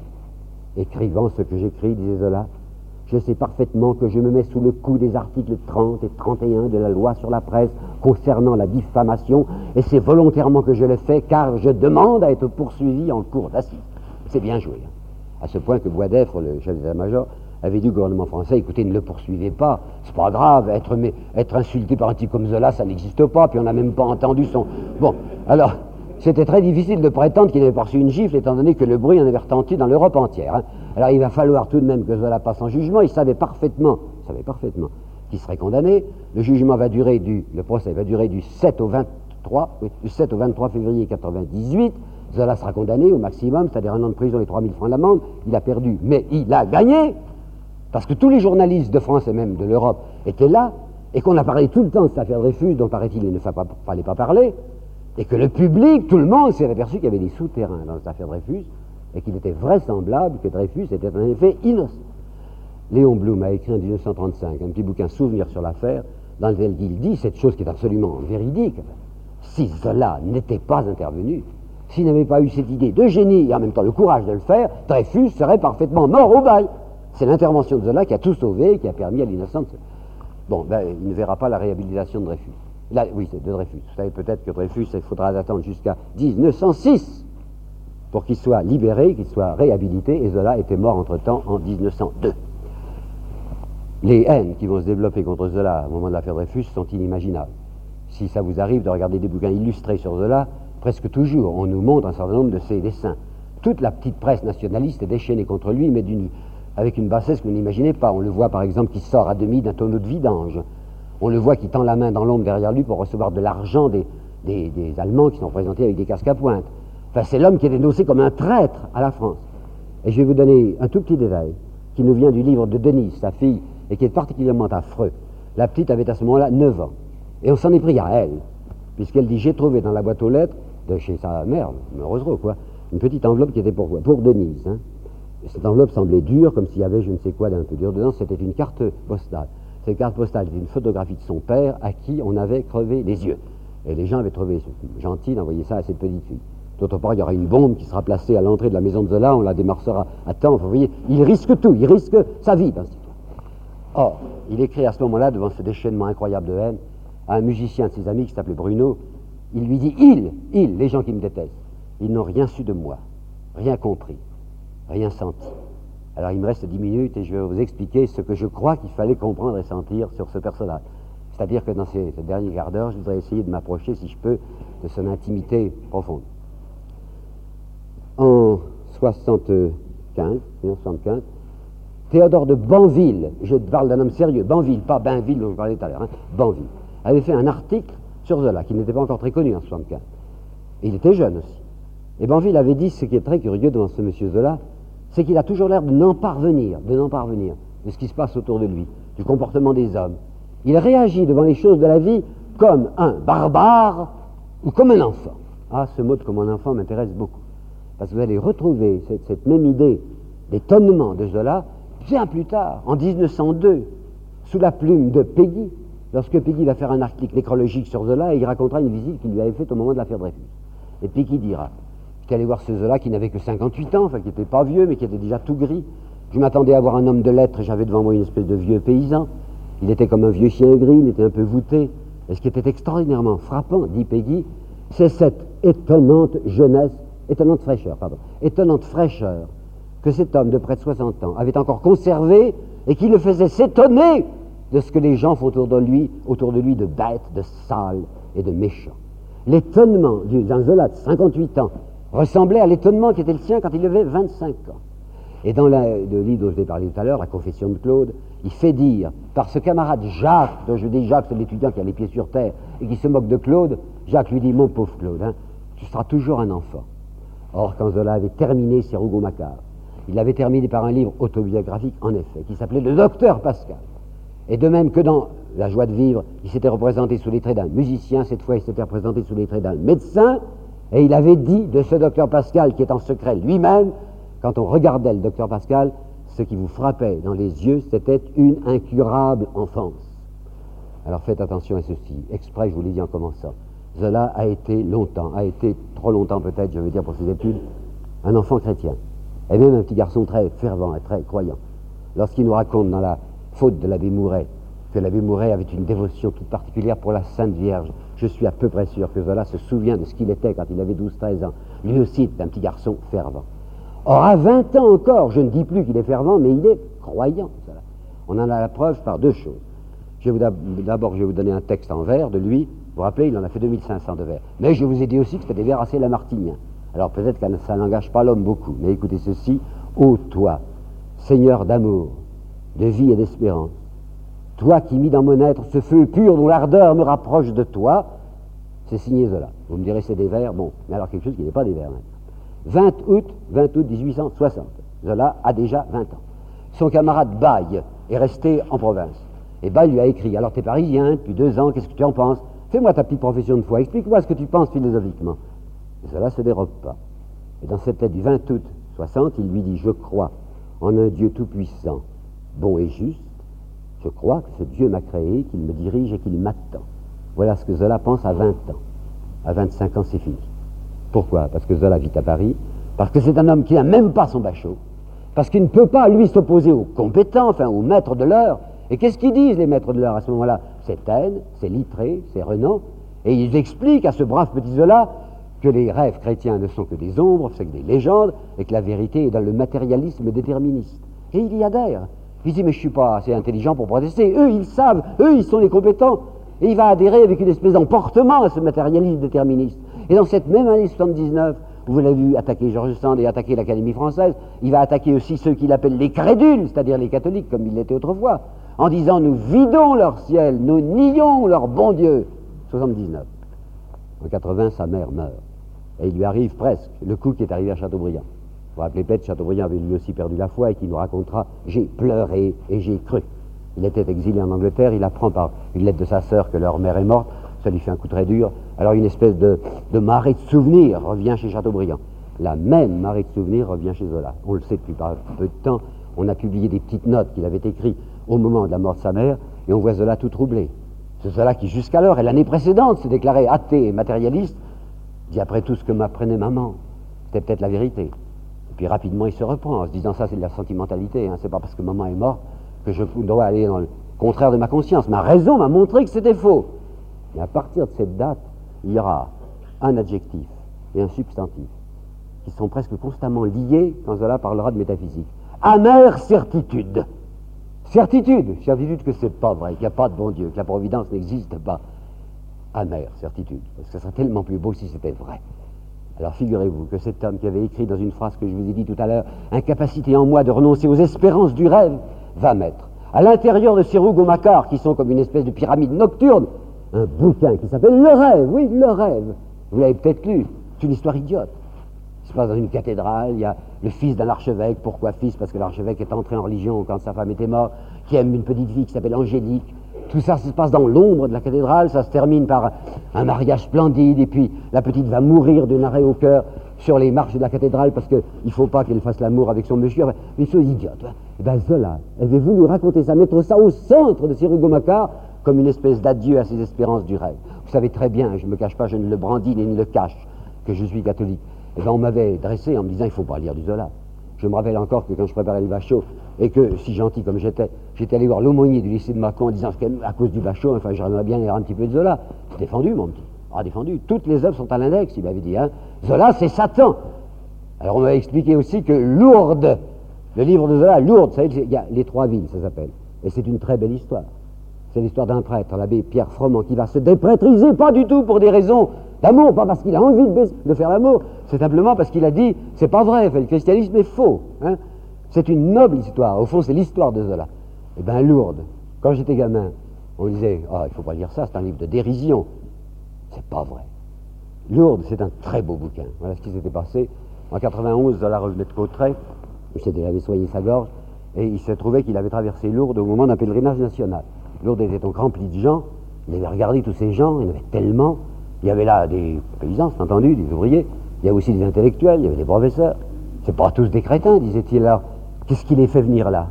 Alors il avait voulu y aller l'année suivante. Et en 92, il y a passé trois semaines à Lourdes avec des yeux grands ouverts, des oreilles grands ouvertes pour bien comprendre, essayer tâcher de bien renseigner. Et il a écrit ce bouquin. D'autre part, il s'était renseigné lui aussi sur la fameuse petite Bernadette que vu la Sainte Vierge. Hein. et on lui avait dit quoi, c'est une hystérique.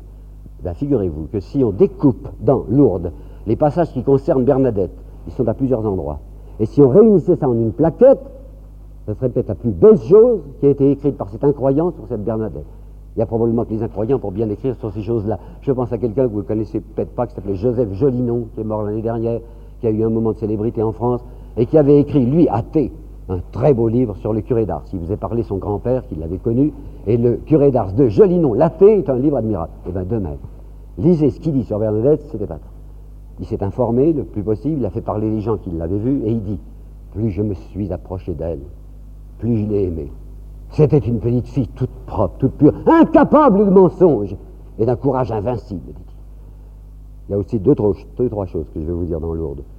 J'y suis allé plusieurs fois et c'est pas gai. Hein, il y a une chose qui est assez belle, c'est quand on est la nuit et qu'on peut monter sur une des collines où on voit le fameux pèlerinage, je sais pas comment on appelle ça, vous savez, non, procession.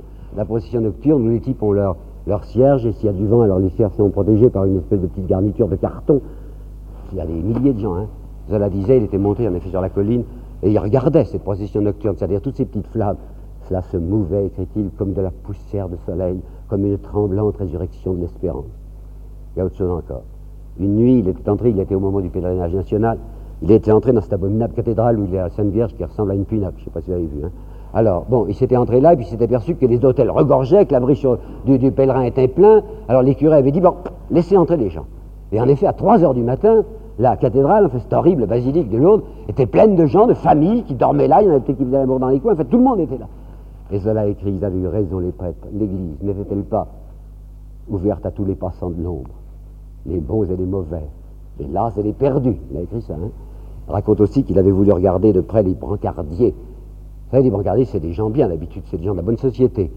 Et moi-même, qui suis très mauvais esprit, j'aimais pas tellement ces brancardiers parce que je savais par des exemples précis qu'il y avait des messieurs qui étaient admirables de générosité, portaient les malades pendant 15 jours, et comme ça ils rattrapaient tout ce qu'ils avaient fait pendant l'année pour faire suer le, le enfin, et pour exploiter les pauvres. Alors en 15 jours, ils gagnaient le paradis. Donc Zola était d'ailleurs, regardez le chef des brancardiers. Chef des brancardiers, c'était un vicomte. Ils n'étaient pas très portés sur les vicomtes. Alors il avait observé le vicomte et ça l'avait assez bouleversé.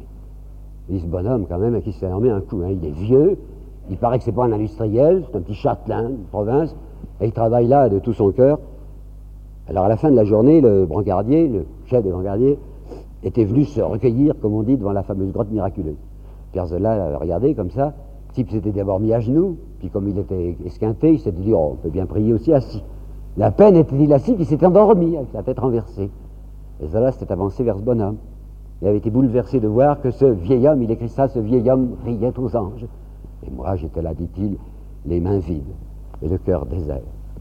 Il y a une histoire très dramatique dans dans Lourdes, c'est l'histoire du commandeur. Dieu sait pourquoi on l'appelle commandeur. C'est peut-être vrai, puisque Zola nous a dit ça, c'est un employé, un employé de chemin de fer de la gare de Lourdes, qui lui détestait, en fait très anti-religieux, qui se moquait beaucoup des pèlerins, et comme en mettant 20 centimes dans un appareil, on entend un bruit, quand on disait pèlerin devant le commandeur, on était sûr du numéro. Alors le commandeur disait, ah, il faut marrer, enfin, ils, sont, font rire, ces pèlerins, dit-il, parce qu'ils viennent tous là, ils adorent la Sainte Vierge. Vous savez pas comme ils l'adorent, la Sainte Vierge Qu'est-ce qu'il lui demande? Il lui demande d'aller prendre dans son paradis. non, ils sont là pour lui dire Sainte Vierge, laissez-nous le plus longtemps possible sur la terre. Hein. On est bancoche, on n'est pas brillant, mais enfin on veut rester sur la terre. Le paradis sera pour plus tard. Et Zola ajoutait à ce moment-là, et c'était plus le commandeur qui parlait, c'était Zola. Hein. Pensez que ces gens sont tellement attachés à la vie telle qu'elle. Et quand on a un peu vécu, qu'est-ce que c'est que la vie, dit Zola N'avoir d'intelligence que pour douter, de volonté que pour ne pas pouvoir, de tendresse que pour se crever le cœur. Et c'est en revenant de Lourdes qu'il a écrit cette chose que j'ai rééditée à Neuchâtel sans aucun succès, et qui s'appelle Lazare. Il imagine, Zola, l'histoire évangélique, quoi, de Christ qui a ressuscité Lazare. Il croit lui faire plaisir. Et dès que Lazare est ressuscité, il se tourne vers ce Christ. Il dit Qu'est-ce que vous m'avez fait hein? J'avais fait de mon mieux. Dans la vie, c'est pas drôle. Hein. J'étais arrivé, j'étais délivré, je dormais. Et vous voulez que je recommence? Ah, Seigneur, je vous en prie, refaites-moi vite mourir. Il y a un fond nocturne, ces Zola. Et je vais vous en apporter une preuve très dramatique qui est dans Rome. Rome, c'est la deuxième des villes, hein, les trois villes, histoire de la déprétrisation du père Froment. C'est Lourdes, Rome, Paris. Rome, c'est une tentative que voudrait faire ce petit prêtre pour essayer de, proposer au pape ce que nous appellerions aujourd'hui un aggiornamento de l'Église. Le pape, c'est Léon XIII, et ce pauvre petit curé qui a bien envie de s'en aller dit Je resterai peut-être si l'Église changeait. Mais il est arrivé à Rome, il décide tout le temps est-ce que j'y vais, est-ce que j'y vais pas auprès du pape, il sait d'avance que le pape ne va pas vouloir l'écouter. Et ce petit jeune prêtre est tout content d'avoir découvert ce que, dans le texte, s'appelle le jardin Boccanera, la bouche noire, le jardin Boccanera. J'ai lu ça il y a bien longtemps, hein, puis je l'ai relu quand j'ai préparé mon bouquin sur cela, et c'est il, y a deux ans, je crois, absolument par hasard, que je l'ai découvert, jardin Boccanera. Et c'était bien facile, c'est les jardins de l'ambassade de France, tout simplement. Il y a là l'odeur des grands buis amers dont parle Zola. En effet, il y a des grands buis dont l'odeur est très forte quand ils sont chauffés. Zola parle aussi de ces tombeaux, ces tombeaux qui sont là avec des, bas-reliefs, des tombeaux de marbre blanc. Ben, ils sont là, en effet. Il parle d'une falaise sur le Tibre, l'ambassade de France donne sur le Tibre. Donc c'est le jardin de l'ambassade de France. Alors il raconte ceci, que ce, son petit abbé Ferbrement, qui a envie de plus en plus de quitter l'église, va souvent dans cet admirable jardin Bocanera, quand il fait pas trop chaud, à la fin de la journée. Le ciel est admirablement bleu. Si vous connaissez Rome, il y a tout le temps des martinets qui crient de bonheur dans le ciel. Et puis il y a ces tombeaux de marbre qui, ayant été chauffés toute la journée par le soleil, ont comme une chaleur de vie. Enfin, c'est comme s'il mettait la main sur une chair. Et ce petit prêtre est tout bouleversé d'être là. Il tourne le dos au Vatican en disant ça, c'est la Rome de la mort. Tandis que cette Rome-là, la Rome païenne, on vivait à ce moment-là. Il y va presque tous les jours. Or, dit Zola, et ça a dû lui arriver à lui. Hein. Un jour, le petit curé était venu faire sa petite visite au jardin, où tout était pareil, où le ciel était admirablement bleu, où il y avait les fameux martinets qui tournaient, où il était assis sur ces marbres chauds, Tout à coup, il sentit, et je sais ça par cœur, il sentit la désespérance infinie de la joie, la tristesse sans borne du soleil. Ça veut dire ça. Désespérance infinie de la joie, tristesse sans borne du soleil. Ça veut dire que quand on est heureux, nous les hommes, c'est au fond une tristesse infinie de réfléchir que ça ne va pas durer, qu'on n'est jamais longtemps heureux, que la joie aboutit toujours soit à la mort, soit à la souffrance, que la joie est toujours une tromperie. Quant au soleil, la tristesse infinie du soleil, on se figure, nous autres, parce qu'on est sur la Terre, qui est une espèce de petite boule de, de boue perdue dans l'énormité cosmique, on se figure que le soleil, c'est une lumière éternelle. Mais le soleil est dans le noir, puisqu'il suffit de monter un petit peu dans le bleu pour entrer dans le noir. Et qu'est-ce qu'il est même, ce soleil? Mais il n'est rien du tout comparé à l'immensité des galaxies. Alors tout à coup, probablement le petit prêtre, enfin c'est-à-dire Zola, avait découvert que c'est pas la peine de croire au bonheur parce qu'il passe toujours et que c'est pas la peine de s'illusionner sur le soleil parce que c'est une triste chandelle. Et quand enfin le petit curé va se décider et qu'il va se trouver devant le pape pour lui remettre son placette, Zola dit, il s'est mis à fondre en larmes, non pas parce qu'il savait d'avance que le pape n'allait pas l'écouter, mais pour une douleur bien plus profonde et incurable, la douleur de vivre. Or Zola avait écrit la joie de vivre. Alors nous sommes en présence de ce que je vous appelais ce, ce fond nocturne chez Zola. Mais je n'ai pas fini. Parce que ce nocturne, ce désespéré, vous allez voir comment il va se conduire à la fin de sa vie, quand il ne se doute pas que c'est la fin de sa vie, car il va mourir jeune, à 62 ans, comme vous savez. À la fin des Rougon-Macquart, le grand critique euh, Jules Lemaître avait fait un très bel article où il avait salué Zola en disant Monsieur Zola nous aura donné avec ses Rougon-Macquart une épopée de la bestialité humaine. Le mot épopée avait fait plaisir à Zola, parce que épopée, quoi, c'est Dante, c'est Homère. Bestialité humaine lui avait déplu, parce qu'il s'était dit c'est pas vrai. Je ne suis pas simplement un homme qui a montré la bête humaine, c'était un de ses romans, comme vous savez, mais il y a dans tous les romans de Zola, si vous faites attention, j'ai fait une étude là-dessus, dans tous les romans, il y a au moins un être qui représente une espérance et une pureté. Alors j'aime pas qu'on dise de moi que je suis l'homme de la bestialité. Et à la fin de ces Macquart, dans son livre, le docteur Pascal, dont je vous ai dit que c'est un livre sourdement autobiographique, on voyait le docteur Pascal qui, à la fin de sa vie, lui aussi, remuait ses dossiers, ses dossiers médicaux, et se faisait un reproche. Ce docteur disait, je me suis trop attaché à la laideur du monde. C'est cela qui est en train de se faire un reproche. Et qui dit, à travers mur Macquart, j'en ai peut-être mis trop de noir, parce qu'il y a de même du bleu dans l'existence humaine. Alors, après cette dénonciation, qui ne renie pas la dénonciation du Macquart, il va passer, figurez-vous, à l'annonciation. Car savez-vous à quoi il s'était attaché, et la mort va l'empêcher de continuer, à ce qu'il avait appelé les quatre évangiles. Les évangiles d'un laïc, les évangiles d'un incroyant. Son premier s'appelait fécondité, le second s'appelait travail, le troisième s'appelait vérité, et le dernier, qui n'a pas pu écrire, s'appelait justice. Or, en 1874, dans la préface des seconds Ninon, en 74, s'adressant à cette Ninon qui n'existe pas, il avait dit Ninon, fais-moi confiance. Je te quitte pour un moment, mais je te reviendrai. Ça voulait dire quoi? Au départ, il avait fait des cantiques, vous vous rappelez bien, les contes Ninon. Puis maintenant, il s'était engagé pour faire de l'argent et pour réussir dans des histoires qui lui coûtaient beaucoup, des histoires sombres, des histoires noires, des choses à vomir. Mais il disait en 74, Ninon, tu sais, je te reviendrai. À la fin de ma vie, je ferai ce que j'ai vu au début. Et j'ai eu un petit coup au cœur à la Bibliothèque nationale.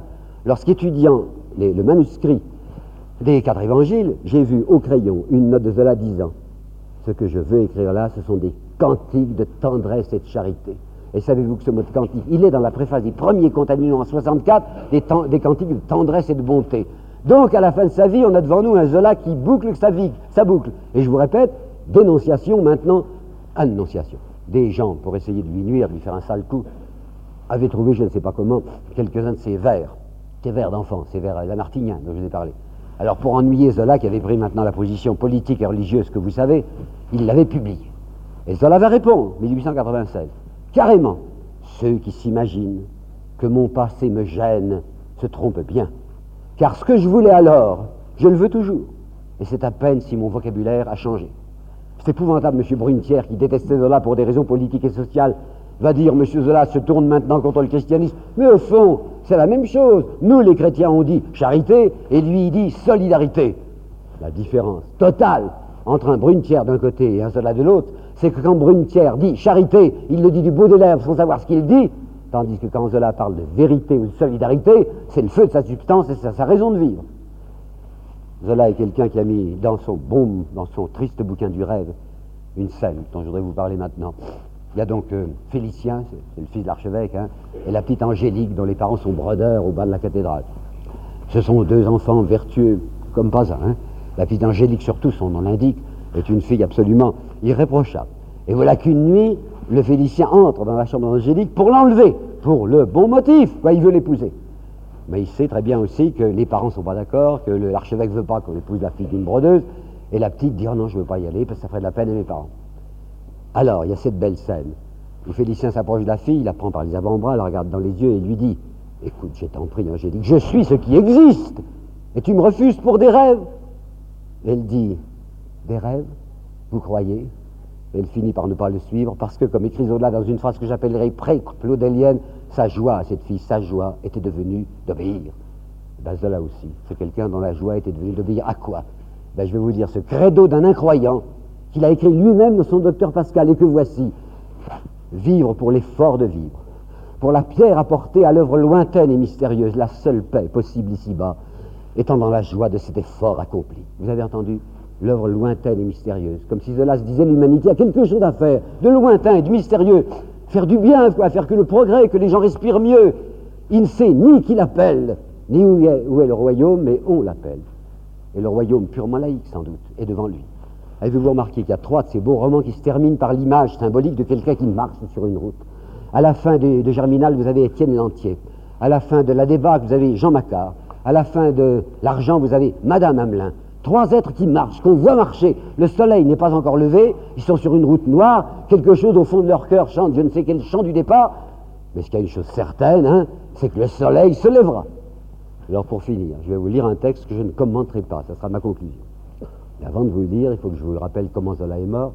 Il est donc mort euh, dernier, dernier jour de septembre, dernier dimanche de septembre 1902. Il était allé passer l'été comme d'habitude sa maison de campagne. C'était un été pourri, il se mettait à pleuvoir tout le temps. Alors ils étaient rentrés plus tôt que d'habitude.